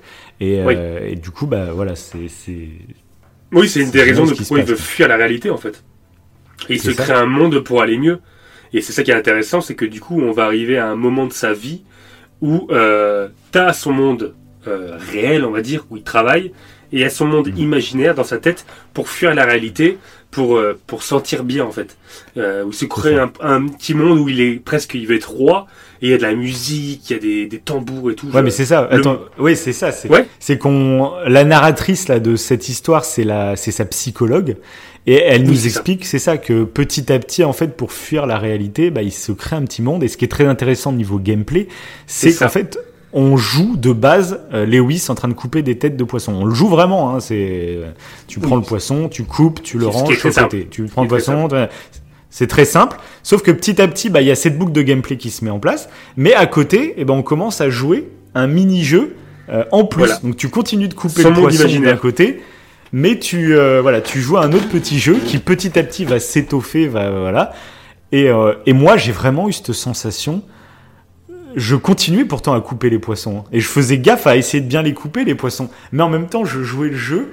Et j'ai Mhm. vraiment eu ce moment, grâce au gameplay, où vraiment, j'ai, je faisais deux trucs en même temps. Et comme si le monde que j'étais en train de créer, ce, je sais pas comment expliquer les sensations que ça m'a créé, tu vois. J'avais vraiment l'impression de, c'était devenu automatique de couper des trucs et je faisais même plus gaffe que je le faisais. Et j'étais en train d'admirer le truc, sauf que je continuais quand même à couper, quoi. C'est ça qui était fou, quoi. Je... Oui, mais c'est ça qui est tellement bien fait. Oui, c'est qu'on arrive à automatiser le fait de couper le poisson. Ça, y a pas- Et c'est comme si la manette, en fait, euh, t'avais un côté que tu dirigeais avec ta main gauche, je sais plus là pour le monde, euh, le monde imaginaire, Mhm. je crois, et ta main droite Ouais, pour le côté euh, monde réel et euh, de Lewis. Et du coup, c'est c'est c'est assez euh, intéressant parce que du coup, euh, t'as l'impression que ça flatte un petit peu, euh, sans parler en fait de la psychologie du personnage, mais là que ça flatte un peu ton euh, ton côté joueur parce que tu arrives à faire deux choses en même temps. Tu, sais. tu diriges un petit personnage dans le monde imaginaire et en même temps tu coupes le Mhm. poisson et en même temps tu comprends du coup euh, ce qu'on va essayer de te, te faire bah, comprendre tout, tout simplement, c'est que euh, ce que tu automatises euh, bah, en fait, c'est ultra dangereux. T'as as un couteau dans la main, t'es en train de faire un- de couper des poissons. T'as- À tout moment, tu, fais, tu peux te couper un doigt. C'est ce qui arrive d'ailleurs. euh, t'as- T'as des plein d'accidents de ce type-là, ou par des erreurs d'inattention parce que t'es dans tes nuages, et bah tu fais plus gaffe à ce que tu fais, et tu peux vraiment te, bah, te faire mal. Et euh, je trouve que ils arrivent à te faire comprendre ça, et en même temps, euh, le, le, le monde imaginaire des Lewis, dans l'écran, Mm. en fait, il commence à prendre de plus en plus de place. Et d'ailleurs, tu Ah vois oui. que le poisson au bout d'un moment. Tu vois plus ta, Mm. ta petite table avec Oui, ton, couteau. Tu vois juste le poisson qui se coupe. Et après, ça se Mm. mélange au monde imaginaire, parce que tu as un poisson qui se coupe dans le monde imaginaire. Il y a, il y a- Mm. y a un mélange des deux. Et, euh, et je trouve que te faire comprendre comment tu peux euh, totalement, en fait, euh, euh, c'est de la dépersonnalisation, je crois qu'on appelle ça, totalement te déconnecter en Mm. fait euh, du monde réel pour la être réalité. ailleurs. Ouais, C'est Je trouve que c'est tellement bien fait. Et moi, je l'ai vraiment ressenti en plus. Le Ah ouais, sentiment de, que, que l'autre monde prenait plein de place, etc. Je Mm. l'ai vraiment ressenti. Et ça, c'est impossible à reproduire en, avec un autre média. C'est ça. je- C'est tellement brillant. C'est. Mm. Et ça m'a fait euh, c- bah voilà le, le gameplay est marquant parce que c'est la, force un peu de ce jeu et en même temps moi l'histoire du, personnage euh, bah, ça m'a touché les musiques j'ai eu des frissons Mm. Et déjà rien Oui, que penser j'ai vrai. des petits frissons les tambours Quand il y a les et tout. trompettes et tout, Ouais. et, ouais, c'est. Et puis en plus, je trouve le jeu en fait est très sombre globalement. Euh, il est très, bah, comme on disait, il est un peu mélancolique tout ça. Et là, bah, c'est un autre style graphique au-delà du- d'un autre style de gameplay. Là, on devient limite, on arrive dans un univers un peu à la Nintendo, tu vois, très coloré et tout ça, avec de Mhm. la foule. Alors même si c'est des personnages, je crois qu'ils ont pas de visage ou tout ça, c'est des, des formes, on va dire. ouais ouais ouais Mais t'y crois en fait, tu crois à cet univers et tu montes jusqu'au trône où il y a la princesse ou le prince suivant ce que t'as choisi c'est qui, ça ouais euh, qui, qui va te remettre la couronne et c'est là que tu mets sous la guillotine quoi en gros et C'est ça. qu'il est- que Lewis finit par se suicider en gros euh, pour Ah, du- rejoindre euh, comme si pour rejoindre son Ouais. truc quoi. mais du Alors coup toi tu ouais c'est est-ce que Ouais. tu penses que c'est un suicide ou un accident du coup? Bah, justement je me pose la question je pense Ouais. pas que c'est un suicide C'est vrai que maintenant avec ce que t'as dit juste avant du coup c'est vrai que je suis en train de me dire est-ce que c'est pas un accident? Je sais plus les si deux, la en fait, psy elle pour euh, la psy ouais. C'est ça qui est troublant, bah, c'est ce que tu disais tout à l'heure pour les interprétations, parce que oui, il pourrait le monde euh, imaginaire prend tellement place qu'il décide volontairement de quitter le monde réel, ou est-ce que c'est que le, monde imaginaire prend tellement de place en fait dans sa vie que bah, le monde réel, dans le monde réel, va se tuer en fait par accident? Je sais Mm. pas. C'est vrai que la euh, parce qu'on revient un moment dans le monde réel et il marche. euh, tu sais en fait, tu, tu sors de ta petite euh, plateforme où tu coupes le poisson là, et tu Ouais, marches, euh, tu montes un escalier. Euh, euh, T'as l'impression que tu vas te jeter Non, en fait. que les deux se mélangent. Après, tu rentres directement. C'est ça. Au bout d'un moment, tu rentres directement. ouais. Alors, est-ce que c'est est- volontaire ou non Tu sais pas. C'est assez ambigu. C'est assez troublant Donc, C'est d'ailleurs. le but. ouais. Je pense que c'est le but d'être Ouais, c'est clairement le but. et Ouais. c'est clair. C'est ça qui est génial. Et c'est avec ça, je pense que c'est vraiment la, c'est le souvenir, je pense, le plus marquant. Parce que tellement Ah bah, il te c'est- fait vivre la chose, il en est marquant Ouais. par ça. Je pense que tout le monde qui a joué à ce jeu, il n'y a pas une seule personne qui, qui n'a pas été marquée par ce moment. Et c'est pour ça, encore une fois, on le dit, euh, le jeu vidéo, c'est bien, il y a des let's play un peu partout sur YouTube, mais le jeu vidéo, ça reste un truc euh, avec lequel tu interagis. Et des fois, je trouve que c'est dommage. Genre, Edith Finch, ça serait complètement dommage de le regarder en let's play sur YouTube. Vraiment, Oui. tu perds quelque chose. C'est c'est un jeu vidéo, c'est pas un truc à juste regarder, c'est un jeu. C'est pour ça que quand tout à l'heure tu disais euh, que tu quelqu'un peut regarder avec toi. Euh, moi, limite, comme c'est un jeu qui est assez ouais, facile d'accès, je pense que c'est clairement le type de jeu à mettre entre les mains de quelqu'un qui même qui joue pas beaucoup aux vrai. jeux vidéo, quoi. Euh, plus que juste regarder, tu vois. Et parce que je pense ce, ce moment-là, par exemple, tu ne le vis pas du tout de la même façon Tout à fait. Ouais. euh, si tu le joues Ouais. pas. Euh, Parce que là, c'est au-delà. Les autres souvenirs, c'est souvent des histoires de choix que tu fais. Donc, comme c'est toi qui manœuvre, c'est toi qui décides d'aller vers la mort prochaine du personnage. Là, euh, c'est encore autre chose, tu vois. Mm. Donc, c'est dommage de passer à côté euh, sans le jouer, tu vois, même juste en le regardant. Bah, il traite. Euh, euh, Edith Finch en fait traite de mort, je trouve, de totalement différente. Parce qu'on peut parler du suicide là, on peut parler peut-être aussi du du rapport à la drogue. Je trouve qu'il y a un vrai rapport à la drogue. Est-ce que c'est pas du coup Ouais. euh, le fait qu'il se drogue qui aussi est responsable Mm. de sa de, Bien sûr. de sa perte sur le monde réel mais bon bah, Mm. cette drogue qu'il consomme sûrement en, euh, sans modération par rapport à la disparition de son frère hein. Mais à chaque Mm. fois en fait on traite de deuil différents et euh, c'est ça qui est fort dans Edith Finch de- de- d'accident ou de, de, de, de mort euh, Ouais, ouais. parce que. Bah moi, je, le dernier auquel je voulais parler, de toute façon, après Lewis, ah ouais euh, c'est justement bah, le petit Grégory. Alors, je viens d'y penser. oui J'ai d'y penser. Alors j'espère que c'est pas un clin d'œil un peu morbide. Parce qu'attends, il s'appelle bien le Grégory. C'est le bébé, ouais, c'est ça, Grégory. Donc c'est oui, c'est un peu par rapport au fait divers euh, en France euh, du petit Grégory Ah. qui a été retrouvé noyé dans la dans la rivière. Là, j'imagine c'est pas un studio français, donc j'imagine que c'est une grosse coïncidence. Mais du coup, donc c'est l'histoire d'un petit bébé euh, qui est dans sa baignoire et ses parents sont en train de divorcer. Et du coup, bah, c'est un peu, ils sont occupés à s'engueuler, on va dire, un truc comme ça. Et du coup, ils laissent le bébé dans le bain. Et euh, le, le, bah, le gamin va finir par se noyer dans son bain, mais on te le raconte d'une façon ultra poétique, où tu es en train de jouer avec tes jouets, il y a une musique classique qui démarre, tu danses Oui. avec tes jouets, tout ça. Et du coup, tu comprends que le gamin est en train de se noyer, mais euh, visuellement, et si t'es premier degré, en fait, il est pas en train de se noyer parce que c'est ultra beau, ultra féerique, tout ça.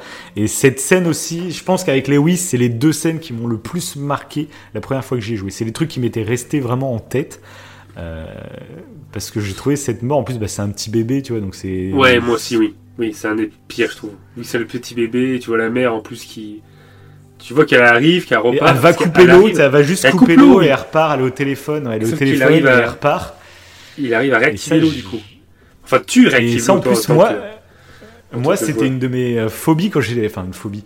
Quand j'étais petit, j'avais regardé un truc à la télé. Alors, je sais plus, c'était une série, un film. Je pourrais même pas vous citer c'était quoi. Les dents de la mer. Euh, mais non du tout. Euh, c'est, euh, je sais plus ce que c'était. hein. C'était une série ou je sais plus quoi, mais en fait, il y avait une euh, une enfant qui mourait euh, noyée, qui dans son bain en fait. Et, et j'étais gamin quand j'avais vu ça, mais vraiment très jeune. hein. Et du coup, bah, je me rappelle que j'avais peur d'être tout seul dans ma baignoire quand j'étais petit. Voilà. Fallait toujours que ma mère elle soit pas loin, qu'il y ait la porte ouverte et qu'elle Bah, soit pas loin, etc. Encore maintenant? Ah bah toujours, ouais. Maman, maman, tu fais couler mon bain, maman? Très normal. Il faudrait enregistrer une émission dans mon bain. Je serai tranquillement, t'entendras l'eau qui coule.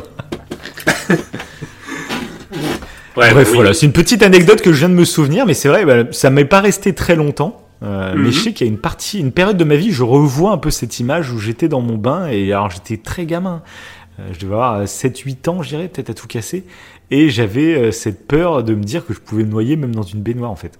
Et voilà, bref. Mais du coup, par contre, tu vois, j'espère que c'est pas un vrai clin d'œil parce que c'est vrai que Grégory, j'avais pas du tout calculé. Là, c'est vraiment en lisant le nom sur le truc. Euh, Grégory qui se noie. euh, Ouais, bizarre comme euh, truc, mais après, bon, ils sont pas français, donc j'imagine que c'est vraiment un pur hasard. Mais, mais bon, bref. Ouais. Ouais. J'espère que c'est pas vraiment. C'est volontaire dans ce cas-là. Ah bah Non, sinon, on ne faites pas le jeu, ne fait pas- ne faites pas ouais, le jeu, mauvais jeu. goût, mauvais goût. Oubliez, oubliez tout ce qu'on vient de Mais non, mais limite. euh, c'est un peu. euh, euh, je trouve que c'est un peu dérangeant, ce mélange d'émotions d'ailleurs. Parce que tu sais que le bébé va mourir, et tous, de toute façon, tous les personnages. Euh, Tu en, prenant, en, ouais, bah, en prenant le bébé, tu sais quand, quand tu joues et tout, euh, tout ce que tu vois, en fait, d'un- de son point de vue, en fait, d'un point de vue interne, c'est Mm. c'est jovial, c'est génial. Alors que tu sais Mm. qu'il est en train de mourir. Tu sais que c'est horrible. Ouais, tu sais Et, que c'est ouais, et horrible. tu sais que c'est horrible. Et du coup, c'est assez perturbant, je trouve, comme, euh, comme émotion. Tu, tu, tu vis Ah un non, deuil, ouais. hein. mais de façon. euh, euh, avec de la gaieté, pas de façon joyeuse, parce que c'est pas joyeux, mais on te présente ça sous forme de gaieté. En fait, ouais, c'est très bizarre. La, la ouais, forme fait que c'est joyeux, mais le fond ne l'est pas du C'est tout, même- du tout, du tout. C'est même féerique. Toi, t'as l'impression que t'es à Disneyland, tu sais, avec tous les jouets qui Ouais, dansent, exactement, et ouais. les fanfares, il y a tout ça. Et c'est, mais du coup, c'est ce qui rend le truc, euh, ouais, féeri- féeriquement glauque, tu vois. Euh, Ouais, tu ça. sais que c'est glauque, mais euh, pourtant c'est la fête. C'est et du coup, je trouve que ça représente très bien ce qu'on imagine, ce que voit un enfant. Tu vois, un enfant qui est tout seul en train de jouer avec Mm. ses jouets. Euh, bah, tu l'imagines un peu comme ça, avec un imaginaire qui est débordant, tout ça. Donc voilà, cette histoire, je trouve, elle est tellement euh, mélancolique, mais en même temps, elle, est tellement maligne, elle est tellement euh, intelligente, et t'as l'impression de vraiment incarner un bébé, quoi. Donc de voir le monde à travers les yeux du bébé. Enfin, je trouve ça, c'est brillant, c'est brillant. Voilà. Oui, surtout que t'apprends une fois que tu sors de ce souvenir, enfin de, oui, de ce souvenir, que il y a, ils étaient après en instance de divorce, parce que je crois qu'elle lit un papier de divorce. euh, Oui, bah exactement. Euh, ouais, c'est et ça. ouais. Donc euh, en fait, quand tu retournes, après quand tu as vécu le souvenir et que tu retournes euh, bah, dans, la, dans le moment présent, on va dire ça comme ça, du moins avec Edith Finch, Ouais. je sais même pas si on peut dire que c'est le présent d'ailleurs. Mais du coup, c'est tout aussi triste en fait. Quand tu retournes dans la maison et c'est beaucoup plus terne, t'as pas de musique, t'as pas de machin et tout, c'est beaucoup plus silencieux. Ah oui, c'est ça. Tu sais ce qui est arrivé, c'est ça te remet dans le contexte un peu dramatique. euh, donc, euh, Et c'est pour ça que c'est un jeu aussi bien. qui est très intéressant de refaire une deuxième fois, une fois qu'on connaît l'histoire du, de Mm. la famille et des, on connaît tous les souvenirs, tout ça. Ce serait intéressant de le refaire une deuxième fois parce qu'en fait, il y a, il y a plein de petits détails. Il y a plein de trucs qui, déjà, dès que tu rentres, tu peux regarder dans le, à l'œillère de toutes les, les portes pour avoir une petite phrase de Edith Finch qui, qui dit un truc sur euh, tel ou tel Oui. personnage.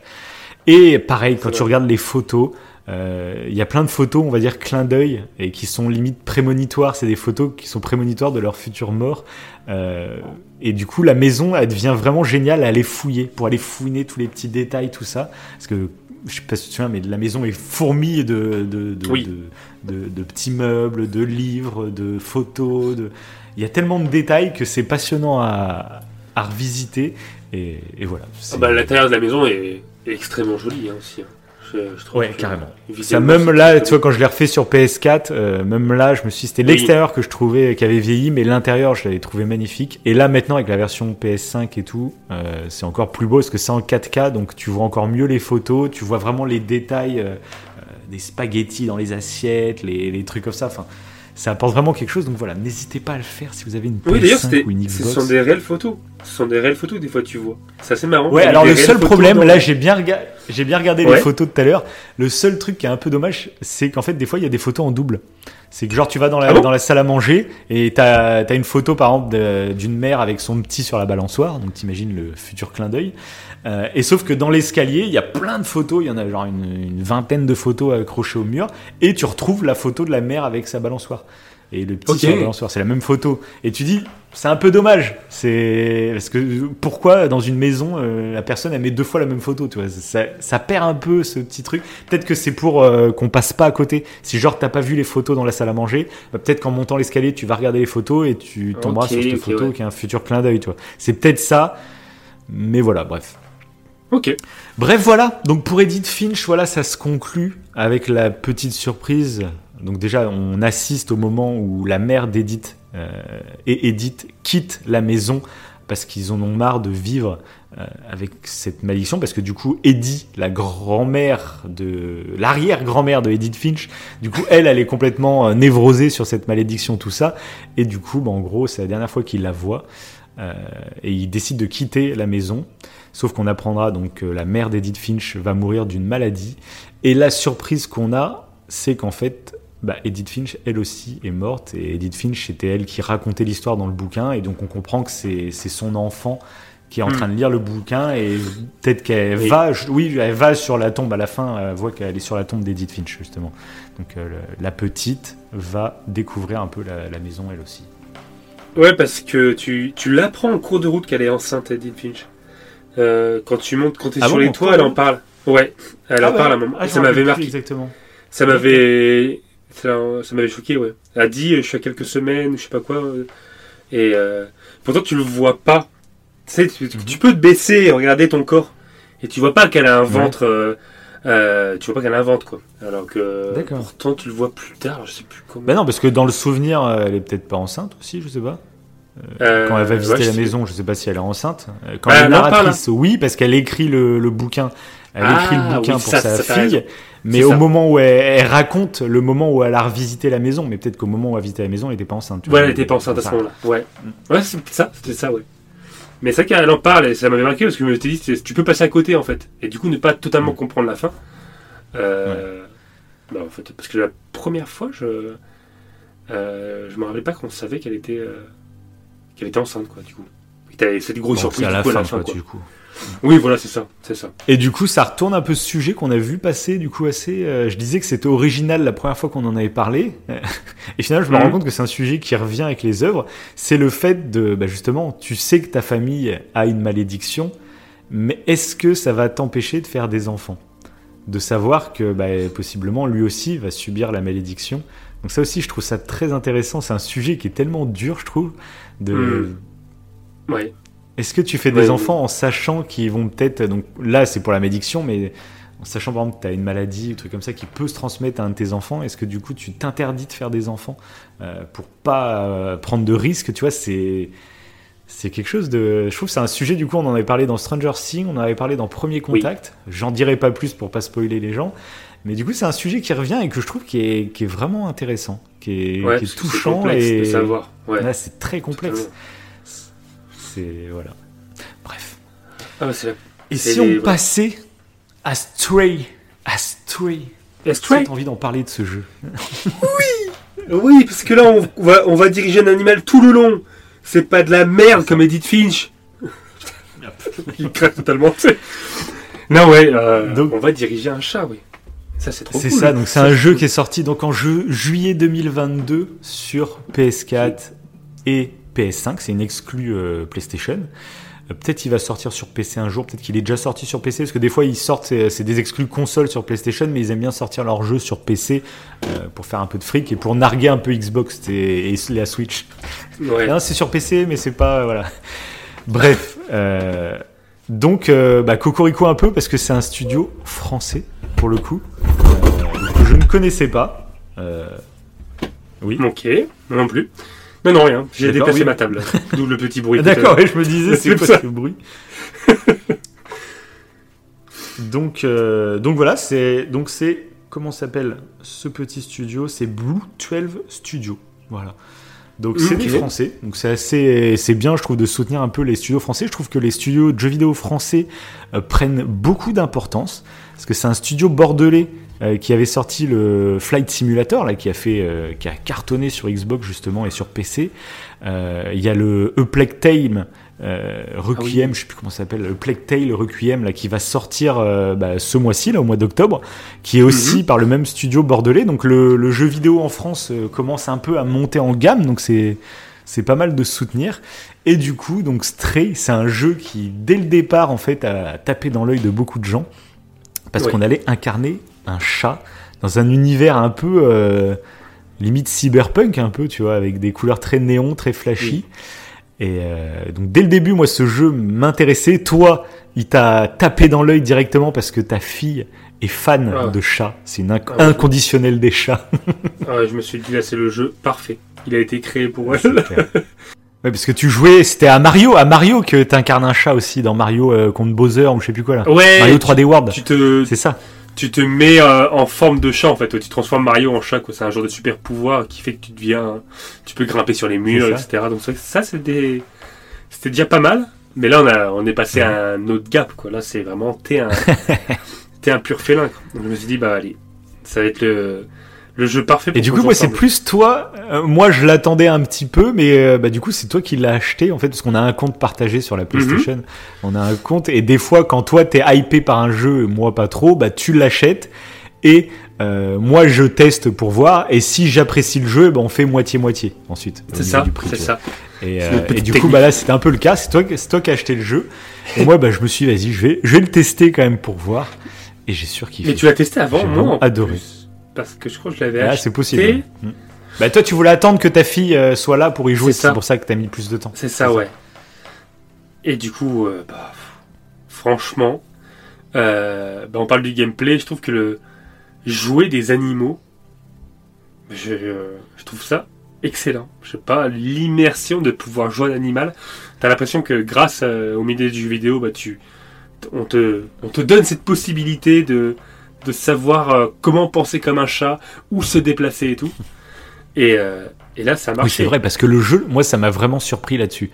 Euh, niveau gameplay, c'est vrai que je j'avais pas trop regardé de, de bande-annonce ou quoi, mhm. euh, donc je savais pas trop ce que ça allait donner. J'étais vraiment surpris, moi, de voir que c'était vraiment genre un simulateur de chat, quoi. Il y a vraiment un délire. Tu peux même miauler, tu sais, en appuyant sur rond, tu miaules, etc. Et il y a du coup, il y a vraiment ce côté exploration comme un chat où tu peux monter sur les trucs. Alors moi j'avais désactivé parce que tu sais tu peux avoir une aide où tu as un petit bouton qui se met au niveau des trucs. Franchement, faut le faire. tu peux monter. Faut le faire. Ouais. c'est encore plus kiffant, je trouve. Ah ouais ouais, tu m'as dit de le faire et sinon tu es trop assisté en fait par le bouton croix et en fait tu plus ce moment où tu dois penser comme un chat. Tu suis juste ce qu'on te dit de faire, en fait, presque, quasiment. Mmh. Alors que là, euh, non, là, tu te dis, bon, je suis un chat, est-ce que je peux sauter là Est-ce que je peux sauter là Où je peux me déplacer mmh. Et sans ce petit, cette croix que tu, que, que tu as, euh, franchement, bah, c'est top. Hein. T'as bien fait de me le dire, ouais. Parce que je sais pas comment t'avais bah, moi c'est vrai ça, ouais, bah, moi j'avais regardé le test de Julien Chaise sur YouTube où il disait qu'il conseillait de faire la même chose et donc c'est vrai que j'avais commencé vite fait avec les croix là et très rapidement, je l'ai désactivé et ça m'a même pas gêné, tu vois. J'avais pas besoin d'être assisté comme ça. J'ai fait le jeu pas à 100%, du coup, il y a quelques souvenirs que j'ai pas trouvé. Mais euh, voilà, globalement, totalement jouable comme ça. Et même, je trouve, bah, ça donne plus de piquant parce qu'il y a pas mal de scènes, par exemple, de course-poursuite Oui. où tu dois fuir. Et du coup, de savoir, de pas savoir où tu vas monter, bon, bah, des fois, tu vas mourir parce que tu, tu penses pouvoir monter quelque part, mais tu peux pas. Mais je trouve que ça participe à ce sentiment d'urgence un peu, tu vois. Et, euh, Hmm. donc voilà, ça c'est le, petit tips à, à faire en débutant le jeu, c'est désactiver ça, c'est dans les options. Je sais plus comment ça s'appelle, mais euh, faut Trop. le désactiver. ouais. Trop. Et, euh, et en plus, quand on a commencé à jouer à ce jeu, bah, du coup, on savait pas du tout à quoi s'attendre. Du coup. En fait, euh, à part que tu diriges Ah, un chat et comme tu disais tout à l'heure, euh, qui a un délire un peu à la cyberpunk de visu, tu dis bon, Ouais. on sait qu'il y a des robots, mais t'en savais pas plus quoi. En fait, Euh, Même pas, moi je savais même pas qu'il y avait des robots. Vraiment, Ah moi oui j'avais pas trop regardé de choses hein, sur le jeu, moi pour le coup, ouais. euh, j'avais. Ah si, remarque, si dans les bandes annonces on voyait des fois des robots, mais ouais, oui, c'est vrai. Si, ouais, mais après, on- tu sais pas qu'ils ont une importance à ce point-là. Quoi. Euh, tu- Ouais, exact. ouais. Mais du coup, oui, tu. Bah, je pensais même pas moi que le jeu allait être aussi. euh, Enfin, au niveau gameplay, ça m'a vraiment surpris. Et je, je sais pas, je m'attendais plus à un jeu, on va dire, uniquement plateforme, avec des petites énigmes, on va dire. Alors que là, je trouve qu'il varie pas mal ses phases de gameplay. Après, c'est un jeu qui dure quoi 7-8 heures à peu près, je crois. Ouais, ouais. Et euh, je trouve qu'à partir de 7-8 heures, enfin 7-8 heures, c'est une bonne durée de vie, tu vois. Euh, après, peut-être que j'aurais commencé à me dire, bon, ça devient un peu répétitif, tu vois. Hmm. Mais là, je trouve qu'ils ont trouvé le rythme parfait parce qu'ils varient les scènes de gameplay. Et euh, au moment où ça commençait à être un peu un trop-plein pour moi, bah, t'arrives à la fin du jeu, donc t'es là, bon, bah nickel, le rythme est parfait. Euh, mais par contre, moi, à chaque fois, quand j'ai joué à ce jeu, je me suis dit, comme toi, euh, diriger le chat ou diriger des animaux, je fais, mais en fait, c'est c'est une putain d'idée pour, euh, pour des jeux à plus gros budget, en fait. Et je pense que là, la, la génération actuelle, en fait, va vraiment apporter quelque chose. Parce que les gros jeux, les gros triple A, il y a tellement d'argent qui est investi dedans, ils peuvent pas réellement prendre de gros risques au niveau gameplay. C'est pour ça que tous les gros jeux, généralement, bah, c'est des, euh, des gars avec des flingues ou alors, euh, on va dire, à l'Assassin's Creed qui peut monter. Enfin, c'est toujours des humains. Enfin, le gameplay se ressemble un peu toujours. Oui. Parce qu'on sait que ça fonctionne, hein, que ça plaît, donc euh, on va pas prendre de risques, on va te raconter une histoire, mais on garde un peu le- un gameplay similaire. Et euh, l'avantage de ces nouvelles générations, c'est que les, moteurs pour créer les jeux vidéo se deviennent de plus en plus accessibles et de plus en plus fournis, ce qui va permettre en fait aux, bah, aux développeurs indés, comme là pour le cas de Stray, en fait de pouvoir proposer des expériences avec une qualité visuelle qui est quasiment l'équivalent d'un triple A, mais sur des plus petites expériences. Et ce qui est génial, c'est que ces petits développeurs, eux, pour sortir du lot, on va dire qu'ils sont un peu obligés euh, d'innover en termes de gameplay, d'être original pour, pour se faire une place en gros. Et du coup, je pense que ça, ça peut être un tournant créatif dans l'industrie du jeu vidéo, ce qui est en train de se passer grâce à ça. Euh, parce que bah, moi, j'imagine très bien un gros triple A qui va, tiens, ce jeu, il a beaucoup plu. Bah tiens, on va incorporer le gameplay chat là. Tiens, on va imagine genre juste un jeu triple A, un gros blockbuster où le héros a la capacité de se transformer en animal Oui, ou même en plusieurs animaux, euh, dont le chat par exemple, et euh, mais peut-être en un autre animal, etc. Tu vois. Et je m'étais dit mais ça ouvre les portes en fait, même maintenant en plus avec les nouvelles consoles qui ont des, des SSD qui permettent des chargements ultra rapides, et ben pourquoi pas des, des, des, changements de gameplay ultra fluides où euh, que ça se fasse beaucoup plus euh, rapidement et du coup que ça permette ce genre de choses. Moi je c'est comme ça que je vois le jeu vidéo plus tard. Pourquoi pas ouais, changer les gameplays, euh, avoir des pouvoirs parce que mais il y a un ça serait jeu. réellement inédit, je trouve. hein. Il y a un jeu comme ça qui va sortir qui a un peu une patte à la. à- J'ai envie de dire parce qu'elle a Breath of the Wild où tu joues une petite fille euh, sur une île. euh, Oui, c'est un jeu de Nouvelle-Calédonie. Ça s'appelle Oui. Chia. Et c'est vrai qu'il y a un peu une touche, donc ça à voir parce que exact, elle, peut se transformer en plein de choses. Ouais, Ouais, c'est vrai. Donc à voir quand ça va sortir ce que ça donne, parce que c'est pas un triple A non plus, mais c'est un. Enfin, limite maintenant les triple A en fait, genre les, les The Last of Us, les Uncharted, les GTA, tout ça, c'est même des quadruple A tellement c'est des, des, des, des, des, des monstres au niveau de, du budget, on va dire. Et, et justement, je pense que les indés maintenant peuvent commencer à sortir un peu des triple A.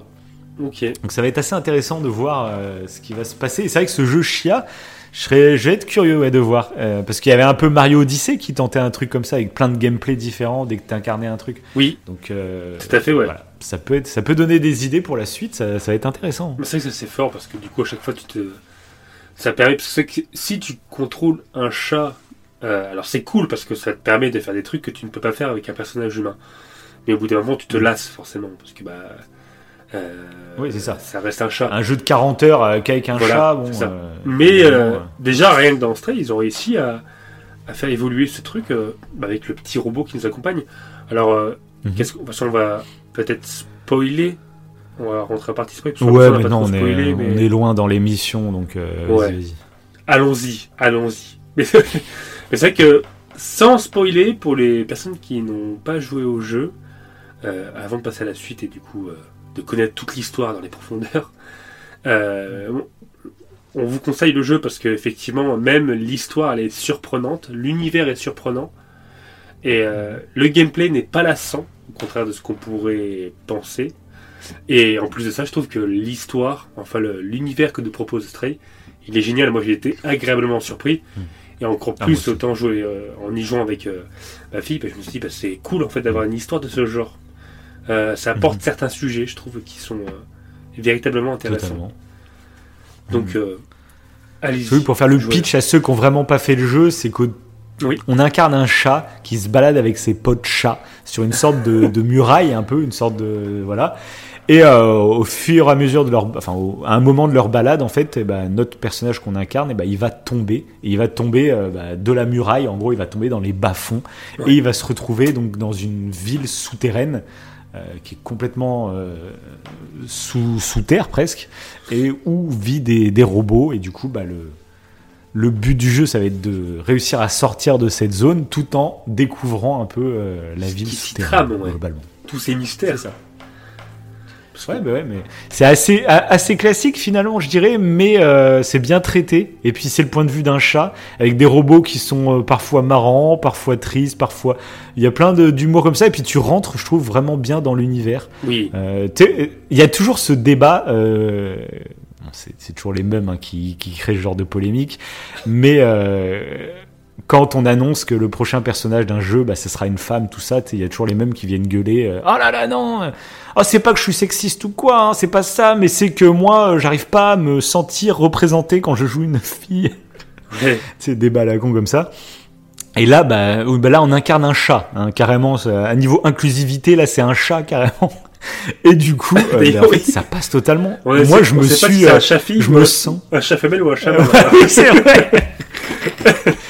Mais, je- mais moi, je jouais et je me sentais chat, quoi. Ah oui, clairement. J'étais dedans, je jouais le rôle du chat et j'allais miauler, j'allais. Euh, ouais, je. Je, Je gratte, pour oui. montrer justement. Tu faisais tes griffes toi aussi, un petit peu partout. Ah bah bien sûr. Ah bah oui, oui, je faisais mes griffes, je tournais autour des pieds des gens, tu, leur, tu leur faisais des petits câlins, etc. ouais. et puis je miaulais, hein, j'interpellais les gens, je miaulais, je... Ouais, surtout quand tu miaules près des robots, les robots interagissent. Alors, ils n'ont pas le même rapport Oui, avec sûr. les chats. hein. Ouais. non mais c'est intéressant de voir à quel point euh, tu joues un rôle quand tu joues un jeu vidéo. Hmm. Euh, donc peu importe en fait qui t'incarne, je trouve quand c'est bien fait, mais en fait euh, tu peux incarner n'importe qui, c'est ce qui est très cool je trouve dans le jeu vidéo. Bah, surtout que là, euh, le fait en fait qu'il y a un petit robot qui va nous accompagner le long de cette aventure, ça va nous permettre bah, du coup d'agrandir en fait euh, les possibilités de gameplay euh, telles qu'elle est parlée au robot, ce qu'on n'aurait pas pu faire en tant que Mhm. chat chat, chat véritable. Oui déjà c'est vrai parce qu'il y a une sorte de traducteur via ce, ce robot. C'est ouais. ça, c'est ça. Donc ça c'est super cool pour l'exploration, pour comprendre l'univers, parce que du coup tu peux dialoguer. En plus oui, Ouais, oui c'est et, sûr. Et ça te rajoute euh, Parce que le chat oui, le chat ne parle pas, le chat il fait que miauler. Oui, c'est un Euh, vrai le chat. chat va pas se mettre à Ouais. parler, euh, bonjour, je sais pas quoi, non. Mais il y a le petit robot ouais, qui fait la petite traduction euh, et Ça, c'est qui communique cool. aussi avec les autres robots. Enfin ouais, c'est c'est sympa. Ça te Et pousse. c'est euh, mis, tu le diriges aussi un peu le robot. C'est toi qui, en fait, il te suit tout le temps. Oui. Il est indépendant, mais en même temps, tu peux le contrôler, tu peux lui donner des ordres qui font que voilà, c'est c'est super fluide, ça se comprend très rapidement et et voilà, c'est bien pensé. Ouais, c'est bien pensé. Puis du coup, ça, je trouve que la... tu commences. à- J'ai trouvé ça super intéressant du coup pour, pour jouer avec ma fille parce que tu commences à jouer à un chat, donc tu commences à, à, à faire un jeu qui est purement par plaisir, par plaisir d'être un chat. Basta. Mhm. Et en fait, le fait d'après de, de rentrer dans cette aventure, bah, elle est rentrée dessus dans le délire, hein, avec le petit robot et Mhm. tout. Et d'une, ça te pousse à lire. T'as beaucoup de choses à lire parce que les Oui, robots, la traduction fait que bah, ils ne parlent pas français, les robots, ils parlent en robot. Et euh, donc tu es obligé de lire. Et si de toute façon tu ne lis pas, c'est foutu. Tu pourras pas, voilà, tu pourras pas comprendre certains Oui, énigmes. aux gens qui nous écoutent que c'est bien pour ta fille, quoi. Pour... Oui, à dirait que c'est toi-même. Ah, c'est bien, je, je lis un peu comme ça, moi. Ah oui, non, parce que moi, je, je ne lis jamais. Sinon, jamais. Donc là, c'est bien, je, je lis comme ça. ça m'oblige à lire.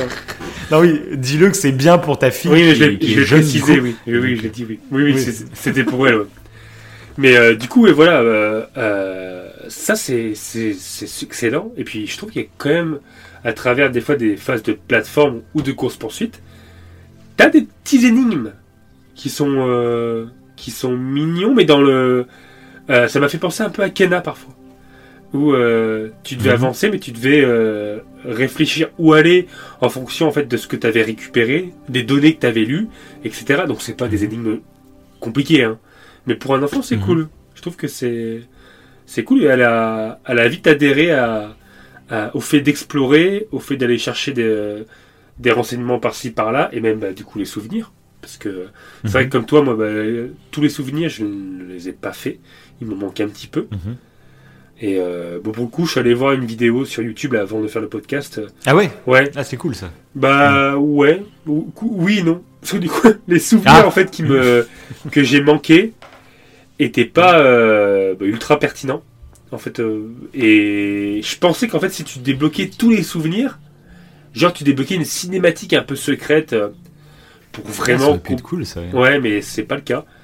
Euh, Ouais, en fait, euh, bah, le dernier souvenir. t'aurait précisé euh, pour te motiver, quoi, parce que sinon. euh, Ouais, ouais. Mais non, tu débloques rien de particulier. Donc bon. Et le dernier souvenir, d'ailleurs, bah, c'est à la fin, en fait. Le dernier- souvenir, c'est quand le robot décide bah, de, de, de, de se sacrifier, on va dire, pour laisser partir le chat. Il devient vraiment ami, ami, ami, avec le chat. Donc c'est même pas un souvenir qui a besoin d'une d'une exploration, quoi. Ça fait partie de la, de la narration. Mais c'est vrai que euh, l'univers, euh, le, le souvenir, on pourra y revenir après, mais l'univers des robots, un peu à la japonaise, c'est très, euh, c'est très japonais oui, en vrai. fait. Les- la ville et Mhm. tout. euh, même à un moment, ils mangent des ramen, mais c'est des fils électriques. Une sorte de Tokyo cyberpunk un peu. Ouais, c'est ça, c'est ça. Moi, j'ai, j'ai vra- vraiment euh, kiffé l'idée de. Bah moi, moi, moi le Ouais. truc qui m'a vraiment un peu mis sur le cul, que je m'attendais vraiment pas, c'est les, les mini open world en fait. ok. Euh, donc il y en a, il y en a trois en tout dans le jeu. Je dirais que tu sais la première zone qui est vraiment très grande pour le coup, Ouais. où tu dois te balader. Moi, quand j'étais lâché là-dedans, mais j'ai pris un pied. Parce que là, tu parlais de ta fille, mais moi, je... c'est pas que pour les enfants quoi ce jeu. Moi, Non, vraiment, j'ai quand Oui, oui. quand tu arrives dans la première zone un peu open world où tu dois trouver des objets, des personnages, etc. Euh, mais euh, je me suis éclaté à escalader tous les bâtiments, à me faufiler dans les par les petites fenêtres et t'arrives dans, dans, dans un bâtiment. C'est ça que je me suis dit. Imagine un jeu euh, avec un plus gros budget où il faut que tu te transformes en certains animaux pour accéder à certaines Oui. à certains bâtiments, à certains trucs, euh, ou pour agir en infiltration. Enfin, j'ai vu le potentiel en jouant à ce jeu. Je, je me suis dit, mais ça peut être complètement dingue. Et vraiment, moi, ces phases m'ont beaucoup plu. Euh, moi, j'ai beaucoup le côté euh, très complétionniste. C'est-à-dire que quand, je suis, quand on me lâche dans une zone comme ça, je vois qu'il y a un chemin euh, où je peux passer la, la zone en faisant euh, 3-4 actions. Mais moi, j'ai besoin d'aller tout chercher, tu vois. euh, j'ai envie de finir le truc presque à 100%. Donc, la preuve que j'ai loupé parce que j'ai pas eu tous les souvenirs. Mais, euh, mais en tout cas, j'ai passé vachement de temps dans cette première zone. Et du coup, le côté un peu rébarbatif que je te disais, c'est le fait que, en fait, je m'investis dans cette zone. Et une fois que je la passe et que j'avance et que, euh, je sais plus, genre, tu joues pendant une demi-heure des, petites courses-poursuites comme ça et bam, tu retombes dans une autre zone ouverte. Et ben là, tu sais, il y a ce petit sentiment de oh putain, faut que j'y retourne. Faut que je retourne à fouiller un peu tout. Et j'ai eu un peu ce sentiment-là, euh, bah, du coup, au moment où tu arrives dans la, dans la grotte où il y a euh, une sorte de bâtisse en hauteur, là. Oui. Où c'est la deuxième zone un peu où tu peux explorer. Et puis après, il y a la troisième quand tu arrives dans la ville très, euh, qui fait vraiment penser à Tokyo en mode cyberpunk. Et du coup, c'est qu'il y a ce petit truc. C'est là où je pense qu'il pourrait travailler euh, s'il faisait une suite, par exemple euh, au niveau du rythme du jeu. Parce que, alors moi, je sais pas si tu as eu, toi, comme moi, j'ai beaucoup plus joué en bloc le jeu. Je crois que je l'ai fait en deux ou trois fois, je crois. Ouais. Toi, il me semble que tu as fait des petites sessions. Euh, Oui, c'est ça. Tu peut-être pas eu ce sentiment, toi. Ouais. Non. Non, j'ai fait en plusieurs parties. Puis en plus, des fois, vu que c'était ma fille qui jouait, euh, bah, tu t'as pas, t'as, t'as moins cette lassitude, j'ai envie de dire. Parce que c'est elle qui jouait oui, et on fait chacun notre tour. Mais il y a même une fois où, du coup, j'ai attendu qu'elle aille se coucher euh, pour jouer tout seul. pour explorer des trucs qu'elle n'avait pas explorés. Et je me suis dit, bah, tiens, je vais aller voir par-ci, par-là.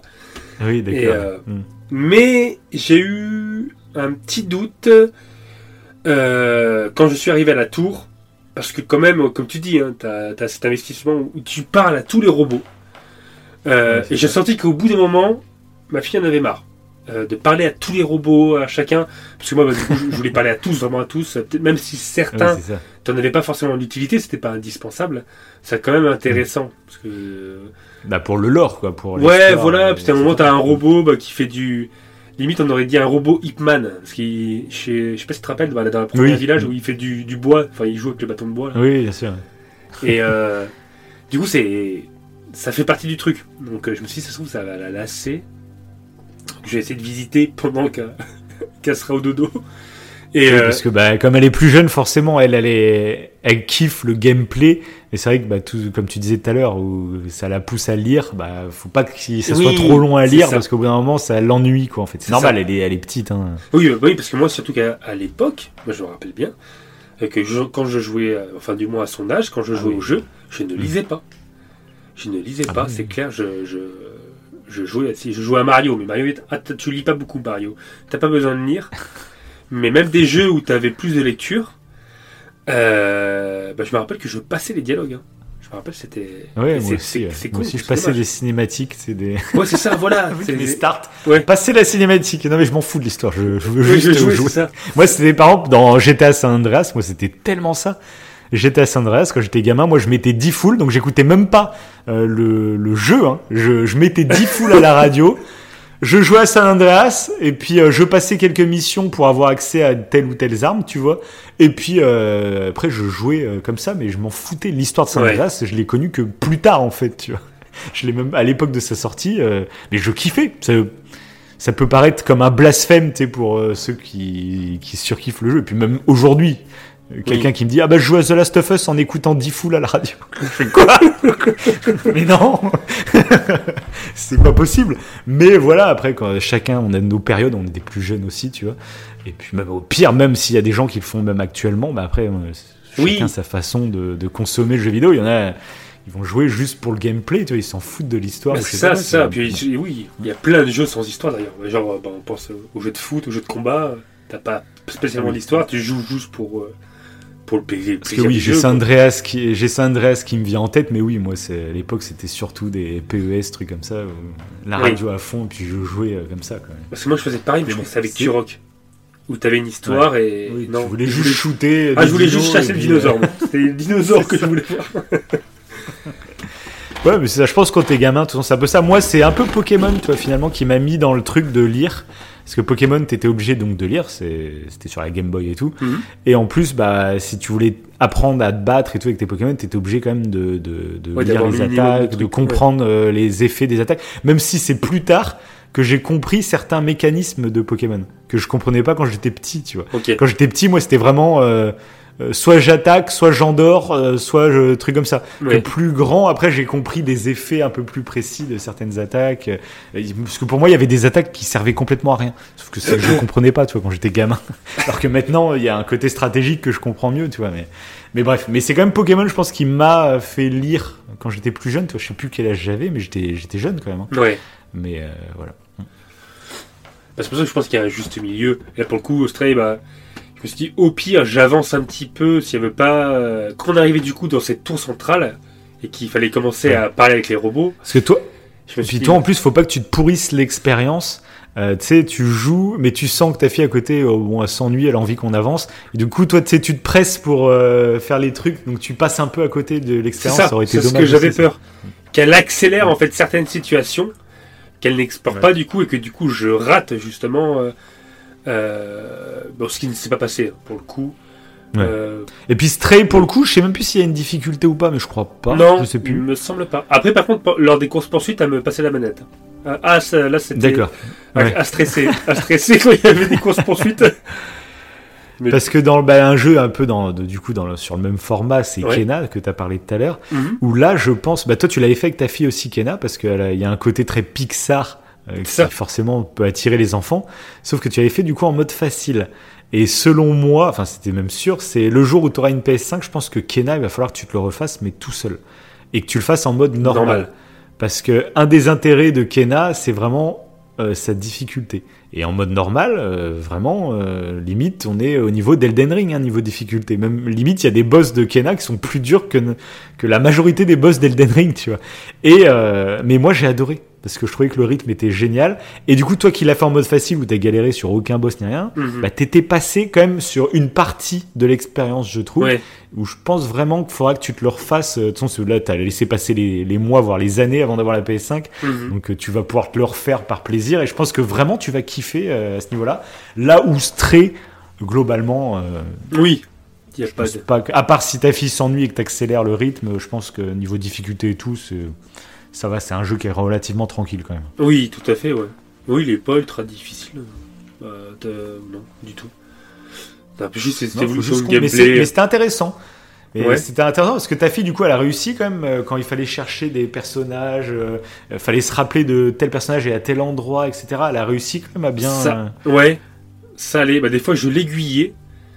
Euh, Mais dans l'ensemble, ça allait, ouais. Parce que du coup, elle s'est impliquée à lire. Et c'est. euh, Ok. Et c'est ça, qui, moi, c'est ça que j'apprécie par rapport à moi, à son âge, bah, voilà. Euh, donc là, j'ai trouvé ça cool. Euh, ce qui fait que du coup, certains énigmes, si on peut appeler ça des énigmes, bah, les, elle arrivait à les, à les résoudre, quoi. Donc, euh, Ouais, et puis moi, du coup, c'est vrai, moi, ce que je. Ouais. Là où, bah, tout à l'heure, je faisais une petite critique en disant que bah, dès que j'arrivais dans une zone un peu open world, j'avais ce sentiment, c'est un peu de flemme euh, de m'investir. Putain, faut que j'y retourne à tout refouiller, etc. J'avais ce sentiment-là. Mais par contre, une fois que tu t'y remets et que tu commences à explorer la zone et que tu rencontres les personnages, tu comprends les contextes, tu comprends les petites histoires, bah là, c'est un plaisir. Moi, j'adore ce genre de jeu où euh, bah, au début t'arrives, t'es totalement paumé, t'étais dans un univers, euh, ça te paraît immense, euh, ouais. ça bouge dans tous les sens, t'es paumé. Et ce sentiment d'apprendre petit à petit, puis après en fait t'es dans une zone que limite tu connais par cœur, et euh, c'est un peu parce que j'a- j'en avais parlé pour Elden Ring. Elden Ring c'était ça qui est tellement jouissif, c'est que t'arrives dans un château immense, c'est trop, c'est trop grand, c'est trop. Mais à force de jouer, tellement, bah, tu vas en plus tranquillement et tout, bah, tu cartographies toute la zone. Et après, le château, tu le connais comme ta poche, tu vois. Et là, j'ai retrouvé un peu ça dans Stray. Par les, les petites zones open world, où je Mhm. prenais un plaisir après, une fois que je connaissais tous les personnages, que je connaissais toute l'histoire. Et ça, il y a vraiment ce bonheur. Et je m'étais dit, quand je jouais au jeu, pour pallier à ce sentiment de répétitivité, des... parce qu'il y a trois zones et à chaque fois, tu as l'impression, bon, allez, on repart pour un tour. Euh, en fait, tout simplement, euh, en faire une, mais plus grosse. Et j'imaginais en fait un, tout un open world construit comme ça, mais beaucoup plus grand, mais où tout se répond, tout est bien euh, coordonné, tout ça. Ouais. Où petit à petit, bah, tu le, bah, tu le cartographies toi-même, et mais une zone plus grosse finalement, mais qu'une seule. Au lieu d'en avoir trois petites, peut-être Ouais, une ouais. seule beaucoup plus grosse, ça aurait pu être euh, kiffant quoi, au niveau du rythme quoi. Voilà. Après, c'est peut-être très personnel. Hein, mais- Oui, oui, parce qu'après, du coup, euh, moi, euh, ça m'a fait peur, en fait, au niveau de la tour. Mais je trouve qu'après, Ouais. euh, vu que les, les, les autres euh, mini-mondes évoluent dans le sens où bah, le troisième, en mode Tokyo, bah, déjà, euh, visuellement, je trouve que ça, ça en jette. Mais Ouais. en plus, t'as as, une nouveauté, parce que t'as les drones sentinelles, qui font que c'est Mhm. comme s'il y avait une, bah, une police, quoi. T'as une police des robots. Du coup, tu, tu vas plus loin en fait dans, dans, ce- dans cette exploration parce que tu as des nouveautés. Et en plus de ça, je trouve que ce qui est intéressant dans ce genre de jeu, euh, c'est que en explorant les souvenirs, t'en apprends un petit peu plus sur l'univers. Du coup, quand tu retournes dans une nouvelle zone, euh, bah, t'as quand même envie de t'investir. Je pense que c'est le cas d'ailleurs pour Elden Ring aussi, c'est que t'as quand même envie de t'investir, même si c'est, c'est, ça peut être lassant, parce que tu vas refaire des trucs que t'as déjà fait, mais tu vas apprendre des nouvelles choses. Des nouvelles choses pas au niveau du gameplay, mais au niveau de la Oui, narration. bien sûr. Mm. Et du coup, Oui, euh, bien sûr. moi, l'histoire m'a tellement, euh, au fur et à mesure en fait euh, de la, bah, de, de la, de la progression, euh, le fait d'apprendre que du coup en fait, bah, les, les Zerk, donc les ennemis qu'on rencontre, c'est une bactérie que les humains avaient créée pour pour s'occuper des déchets. Je fais ah ouais d'accord c'est intéressant. Euh, qu'en fait t'as l'impression en fait d'être dans une déchetterie géante Euh, et que du coup les robots euh, ils ont commencé à, à avoir une intelligence artificielle telle que euh, ils ressemblent à des humains parce qu'il n'y a plus aucun humain. Mm. Je fais, c'est vraiment pas mal. C'est vraiment un monde post-apocalyptique suite à limite une catas- catastrophe écologique. T'as l'impression. Mm. Après, t'en sais pas trop plus, mais j'ai trouvé ça vraiment intéressant. Voilà, je m'attendais pas du tout à. À moi non plus. L'histoire de ce genre. vrai.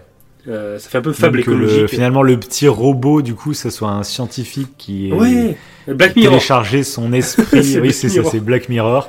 D'ailleurs, il faudra qu'on fasse une émission Black Mirror. Depuis Oui. le temps qu'on en parle. Euh, je sais pas si. D'ailleurs, ils en sont où, Black Mirror Là, c'est vrai que maintenant qu'on en parle, ça fait un moment qu'il n'y a pas une saison qui est sortie. Non, par J'espère que c'est pas en pause.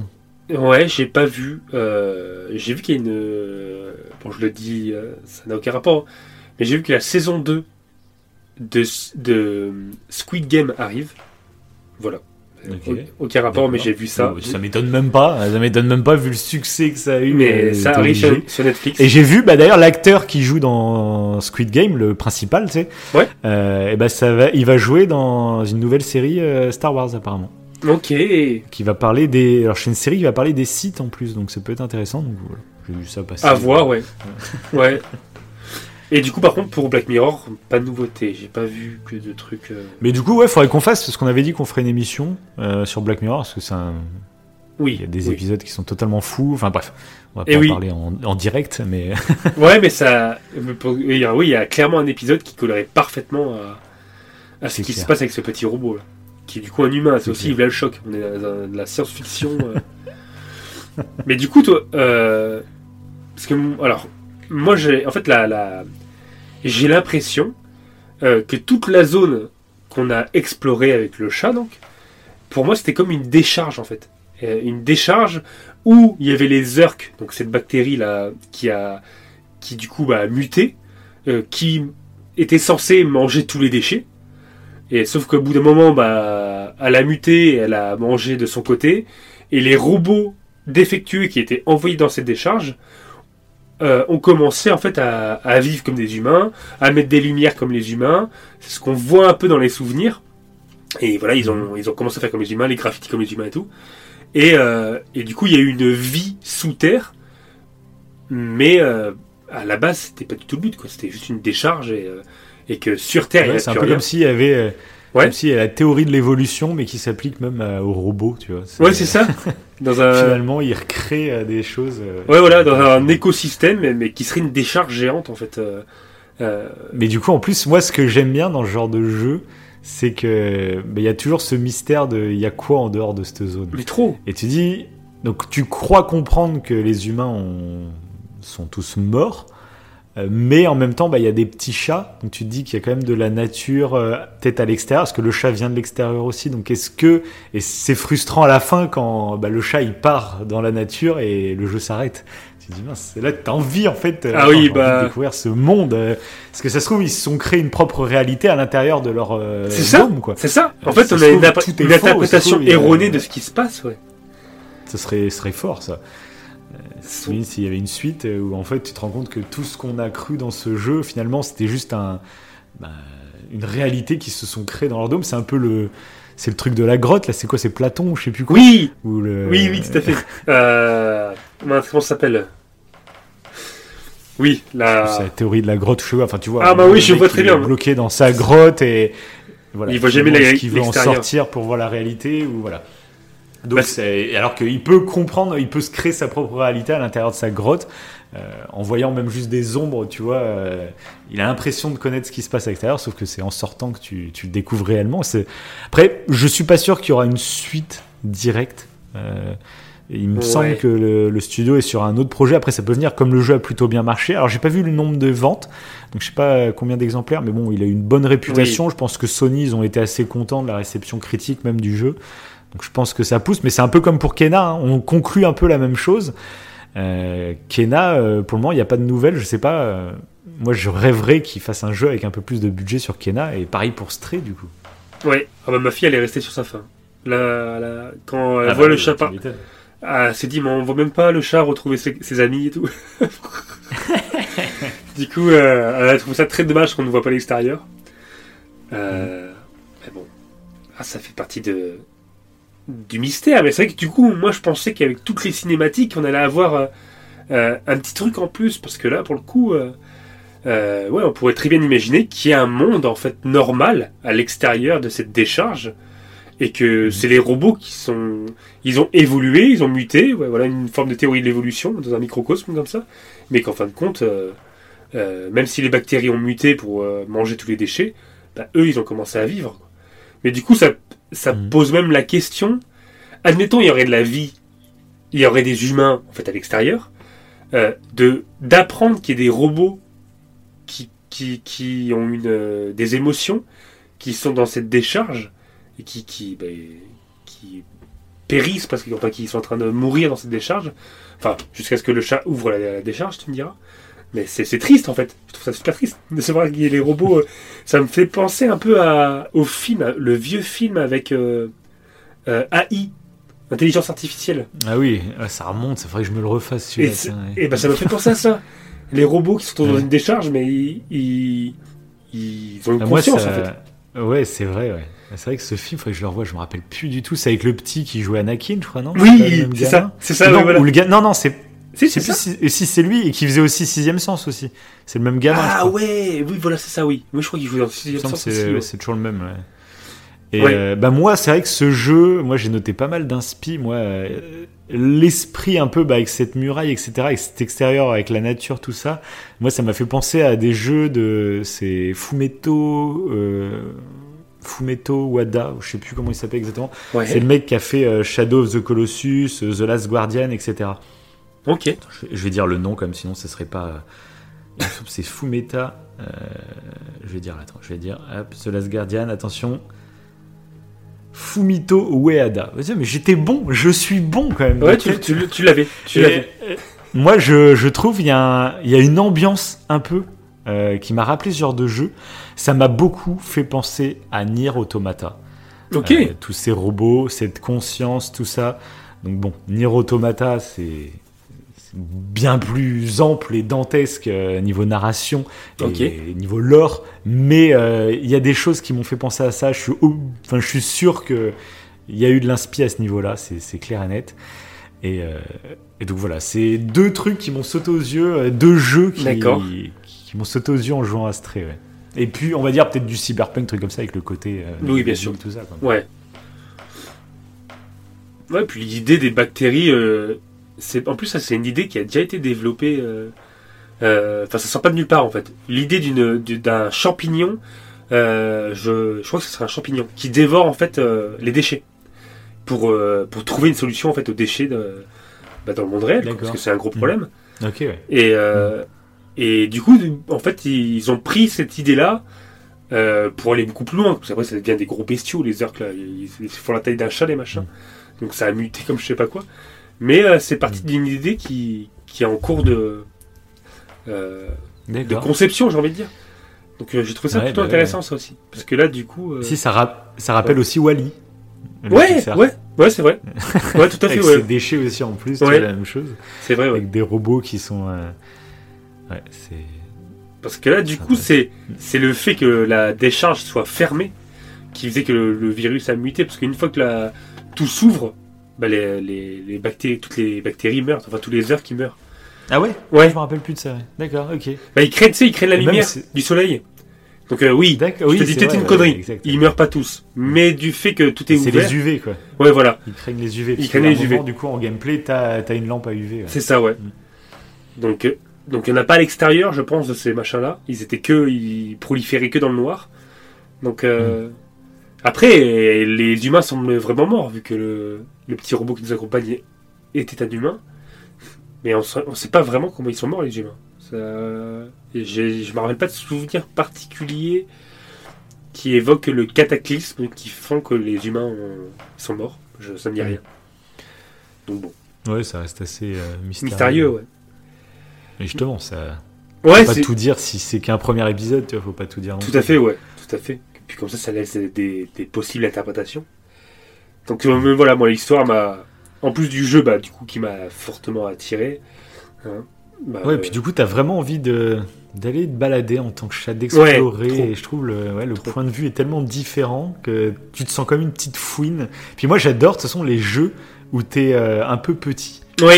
t'es, euh, moi, quand Oui. j'étais plus jeune, bah, je jouais pareil à Micro Machine. C'était un jeu de bagnole, genre à la Mario Kart, mais vu du dessus.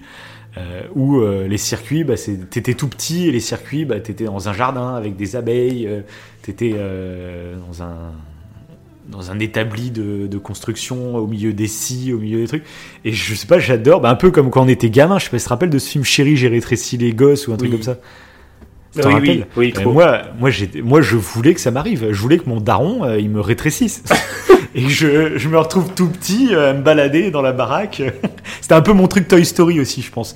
Toy Story m'a poussé là-dedans. euh, être tout petit dans un univers Il y, géant. a, il y a un jeu de survie comme ça où t'es minuscule. Euh, Ouais, avait c'est une exclu Xbox. Euh, Ah, c'est Xbox. Xbox, alors, euh, je sais plus comment. Et je sais pas comment vieillit trop cette licence du coup, parce que quand il est sorti, c'était vraiment en phase de bêta, je crois. Et du coup, il a fait un peu de bruit quand il est sorti ce jeu, mais euh, je sais pas comment il a évolué par la suite du coup. Ok. Voilà. Bah, moi, j'avais- Xbox, donc je pourrais même pas vous dire. Mais... J'avais, euh, bah moi à l'époque, mais sur Nintendo, je jouais euh, un jeu où tu dirigeais une abeille. Et c'était géant. J'adorais parce que t'étais une petite abeille, bah justement dans le même principe, quoi. T'es euh, d'être un insecte en fait. Être un animal, mais être un insecte aussi. Du coup, tu te retrouves tout petit. Mais il y avait Et le jeu un peu pourri que t'avais acheté avec Eh ta oui. fille. Et oui, oui, oui. oui, il y a, il y a celui-là aussi. Malheureusement, c'est trop, trop dommage. Ah, c'est. t'incarnais une abeille aussi. Et on n'a jamais pu finir l'histoire à cause d'un bug. C'est. Ah oui, en plus. oui. Et ouais. Donc euh, on est un peu dégoûté. Là pour le coup, euh, que le jeu soit pas ouf, certes c'est dommage, mais là que le jeu soit tellement pas ouf qu'il bug à tel point qu'on peut pas finir l'histoire, là c'est un peu chaud quand même. Là ça, ça craint. grave. Là pour le coup, faut pas mettre le prix clair. dedans. On parlait du prix des jeux, en plus il était à 40 balles. Je Ah crois, oui, bah jeu. oui, non, bien sûr, bien sûr. Ah oui, Donc, 40 bon, T'as l'impression que c'est, ça a été bâclé comme je sais pas quoi ce jeu. C'est, je sais même plus le nom. Voilà, c'est, il y a, c'est un jeu d'abeilles sur PlayStation. Vous pouvez pas le rater. C'est le seul, je crois. C'est pour ça que je l'ai pris. mais c'est vrai, c'est vraiment trop dommage quoi. Ah, ça, bon. c'est. Ah, ah, achetez Stray plutôt. Prenez Stray, au moins c'est, Ah, c'est pas aussi petit qu'un, qu'une abeille, mais au moins c'est quali comme jeu. Oui, et puis le jeu est sorti très bien fini à la fin. euh, Ouais, ouais. Il n'y avait pas de bug, moi j'ai rien eu. Non, tout du était tout. nickel hein, sur le Moi jeu. non plus. Puis magnifique. Vraiment euh, très beau visuellement. euh, Ouais, sur ouais. PS5 en plus, du coup, t'as as le ray tracing, etc. Ouais, t'as les reflets naturels et PS5 tout. Enfin, c'est magnifique. Euh, c'est une des claques même visuelles que je me suis pris sur la PS5. euh, c'est ce petit jeu indé quoi finalement. Donc euh, c'est là la puissance comme je disais tout à l'heure. hein. Si les indépendants se permettent maintenant de sortir des jeux aussi beaux visuellement, euh, ça va changer beaucoup de choses. hein. C'est beau. C'est beau. Voilà. Est-ce que tu as d'autres choses à rajouter sur ce petit jeu ou sur Edith Finch ou n'importe quoi sur Ah, Non. si, sur leur prochain jeu? Ah. leur prochain jeu Ah oui, ah si, bon. leur prochain jeu alors c'est encore une fois c'est pas les mêmes développeurs mais c'est le même euh, éditeur Annapurna Interactive du coup du coup et je sais que je suis en train de regarder les trucs c'est vrai qu'ils ont sorti aussi Outer Wild que je t'avais parlé Ah c'était oui. super intéressant oui. sur la conquête mais tu avais joué en plus Bah avais oui, j'avais joué, oui, Après, oui. c'est un peu trop complexe pour jouer avec ta fille pour le coup celui-là Ouais, on s'était, mais euh, on s'était craché nous dans Outer Wild. on avait réussi à décoller quand même. ouais On avait réussi à Ah, décoller. pas mal. Et c'était un jeu qui était, euh, voilà, c'est alors je crois en plus c'était un projet étudiant à la base ce jeu, euh, qui ensuite a été édité par cet éditeur justement. Mais c'était un projet étudiant et ils ont poussé le concept, euh, voilà. Je vous- Allez le découvrir, c'est un jeu totalement atypique, c'est un chef-d'œuvre pour beaucoup. Moi j'avoue que bah, j'ai adoré, mais euh, peut-être qu'il fallait me prendre un peu plus par la main parce qu'à des moments j'étais tellement paumé sur où aller que tu sais ça te frustre et t'es là t'es en train de tourner en rond enfin Oui, c'est peut-être qu'il m'a gâché un peu l'expérience mais pour le pour le concept tellement original c'est c'est c'est quasiment un immanquable mais aussi bah du coup ils ont publié il y a pas très longtemps une bande annonce de leur euh, prochain jeu qui s'appellera The Lost Wild Euh, alors ça va Ah être ouais. très intéressant parce qu'a Ouais. priori du coup ça va être un, un jeu donc avec des dinosaures Mais c'est tout. moi je Ils me ont fait demande tout pour ma fille. Ça, je pense que c'est, oui c'est clair je pense que c'est même elle qui, qui participe au. mais moi de toute façon, mais moi de toute façon, c'est un truc que je me demande euh, pourquoi les dinosaures sont si peu utilisés dans le monde du jeu vidéo? Euh, Enfin moi, je, je pense que tu fais un open world Ubisoft là, au lieu de faire des Assassin's Creed tous les ans là avec euh, toujours la même recette, faites un open world et il y a des, des putains de dinosaures. quoi. Ouais, ça me paraît ouais. tellement logique. Alors j'imagine c'est peut-être euh, bah, il y a Horizon qui l'a fait avec des, des dinosaures robots. Mm. Je pense que c'est ça le principal problème, c'est peut-être que niveau euh, intelligence artificielle, etc., de faire des animaux, euh, je sais pas, mais si ils peuvent le faire. Je pense Si, ils peuvent le faire, parce que, ouais. Après, t'en as en fait le pourquoi, problème. T'en as, mais Mm. ça vole jamais très haut. Parce qu'il y a oui, Arc. il y avait Arc. Ouais, voilà. mais voilà, mais c'est c'est un Mais vrai après- jeu de survie, mais T'as jamais, ouais, ça... si, il y a un, un faut pas y aller pour euh, les dinos quoi. C'est ça, ouais, où c'est dinos... t'as des dino- dinosaures qui tombent du ciel. euh, C'est jamais, Oui, en fait, c'est jamais un jeu dinosaure normal. J'ai envie de dire, pas normal, mais. Euh, Non, ouais, mais rien euh, qu'un open world, c'est vrai que c'est ça. Un open world. c'est un open world avec gros budget, avec. Euh, moi je trouverais ça vraiment cool. C'est vrai que c'est bizarre. Peut-être que ça va venir. hein. Des fois, tu sais, il y a des modes, il y a des vagues. Là, par exemple, j'ai l'impression qu'il y a beaucoup de jeux qui arrivent, qui vont se passer dans l'espace. Il y a Calypso Protocol qui arrive en fin d'année. Il y a le remake de Dead Space. Il y a eu pas mal de bandes annonces avec plein d'autres jeux. J'ai plus les noms en tête. Euh, des jeux un peu horrifiques dans l'espace. J'ai l'impression qu'on va s'en taper pendant un an, euh, je sais pas combien. Euh, même s'il y en a, il y en a, qui ont l'air vraiment cool. Mais euh, voilà. Des jeux avec des dinosaures. Et du coup, là, donc The Lost Wild, ce qui va être intéressant, c'est que c'est un jeu basé sur la survie. Donc moi, direct, quand j'ai regardé la bande-annonce, ça m'a rappelé euh, The Forest, le gameplay. Oui, avec ta, ton petit briquet, avec ta- tes petites armes. euh, Puis t'as une graphiquement, petite hache, t'as pas... ça a l'air d'être Ouais. quali. C'est la- graphiquement, Oui, graphiquement, ça a l'air d'être de ouf. fou. Mais là, ce qui va être très intéressant, c'est que généralement, ces jeux de survie, il y en a 10 000. hein. Là, je parle de The Forest parce que c'est celui qu'on vous en a parlé sur la chaîne et qu'on a surkiffé. Mais Mhm. après, surtout sur PC, euh, des jeux de survie du genre, il y en a mais des centaines. Vraiment. euh, et plus ou moins bien. Il y en a des excellents, mais il y en a des vraiment très pourris. hein. Et, euh, et du coup, là, ce que je trouve intéressant, c'est que ça va pas être un jeu de survie. Ça va être une aventure narrative qui disent qui va durer un peu comme Stray euh, entre 6 et 8 heures mais c'est du narratif sauf que le gameplay s'inspire des jeux de survie Euh, du coup tu sais de crafter ces trucs etc d'aller explorer et du coup ben moi je Ouais, ça, peut me être génial. à mort Ouais, ça peut être génial. un vrai jeu un peu horrifique de dino. euh, S'il y a une bonne mise en scène, si c'est bien narratif, et si en plus le gameplay, on n'est pas dans un open world, mais ça, c'est de la survie où il faut se crafter ces trucs et tout. Ouh, Ouais, c'est un petit peu comme la, plaire. Stray, c'est des mini open world. À chaque fois, il faut essayer d'échapper à un dinosaure. T'imagines que. Bah là, on sait même pas si ça va être des open world, hein, mais euh, je sais pas ce Non, que ça va être. Mais... Ouais, des mini zones, tu sais, juste des mini zones pour. euh, Ouais, je suis curieux de voir. Mhm. Et c'est pour ça, moi, je suis vraiment hypé par cette génération. Euh, Au-delà des gros AAA euh, qui tâchent, ça va vraiment être ces expériences qui vont durer 6-8 heures. Mais on aura une proposition qui change un peu de l'habitude. Voilà, moi, je me, je me frotte les mains à l'avance de cette nouvelle génération de consoles qui arrive. Enfin, qui, qui est déjà là, du coup, mais qui a du mal à démarrer. Et, mais quand elle va démarrer, à mon avis, ça va, ça va faire mal. Voilà. Ça va faire mal. Bah, Sur je- ce, est-ce que tu aurais quelque chose d'autre à rajouter? Bah, c'est tout. Non, je regardais mes petites notes. Bon, J'en avais pas mis beaucoup. Mais euh, je pense euh, avoir fait le tour. Voilà. Eh ben moi aussi. Et on va mettre un terme à cette émission parce que quand on vous disait que c'était une émission maudite, Mais, mais je crois que c'est... dingue. alors je- on va essayer, je vais essayer de cutter au montage etc. Mais ça fait que couper. Euh, insupportable, insupportable comme émission. c'est, c'est l'émission maudite, voilà. Donc j'espère que niveau rythme ça, c'est pas trop ressenti ou quoi, mais voilà la qualité, parce que vous savez qu'on enregistre à distance. Et là où Ivo, euh, je sais pas, il y a une tempête chez toi, j'en sais rien, mais Et je- pourtant, il n'y a rien. C'est on a pire. très mal capté toute la soirée. Là, vois, il pleut et couper. tout. Ouais, Donc il bref, pleut et tout. euh, je vais couper l'émission tout seul. Je sais pas si Wivo dit des choses en même temps, je ne l'entends plus. C'est horrible.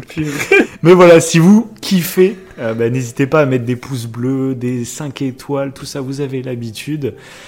Et puis, euh, et puis voilà, on se retrouve dans 15 jours. Cette fois-ci, on sera là. Et euh, ce sera l'avant-dernière émission avant l'Aurore Show. Donc, euh, Celui-là, normalement, Show, l'Aurore Show, il n'y aura pas de Show, problème. on va voir, Show, mais, euh, L'Aurore Show. ah tiens, je l'entends, je l'entends en train de chanter, je crois. J'ai l'impression que t'es très loin dans une tempête. L'Aurore Show. euh, L'Aurore Show. Malgré le Show. vent et tout. Bon, je t'entends chantonner. Je crois que t'es content de l'aurore chaud. Allez, sur ce, bonne soirée, bonne journée à tout le monde. Allez, salut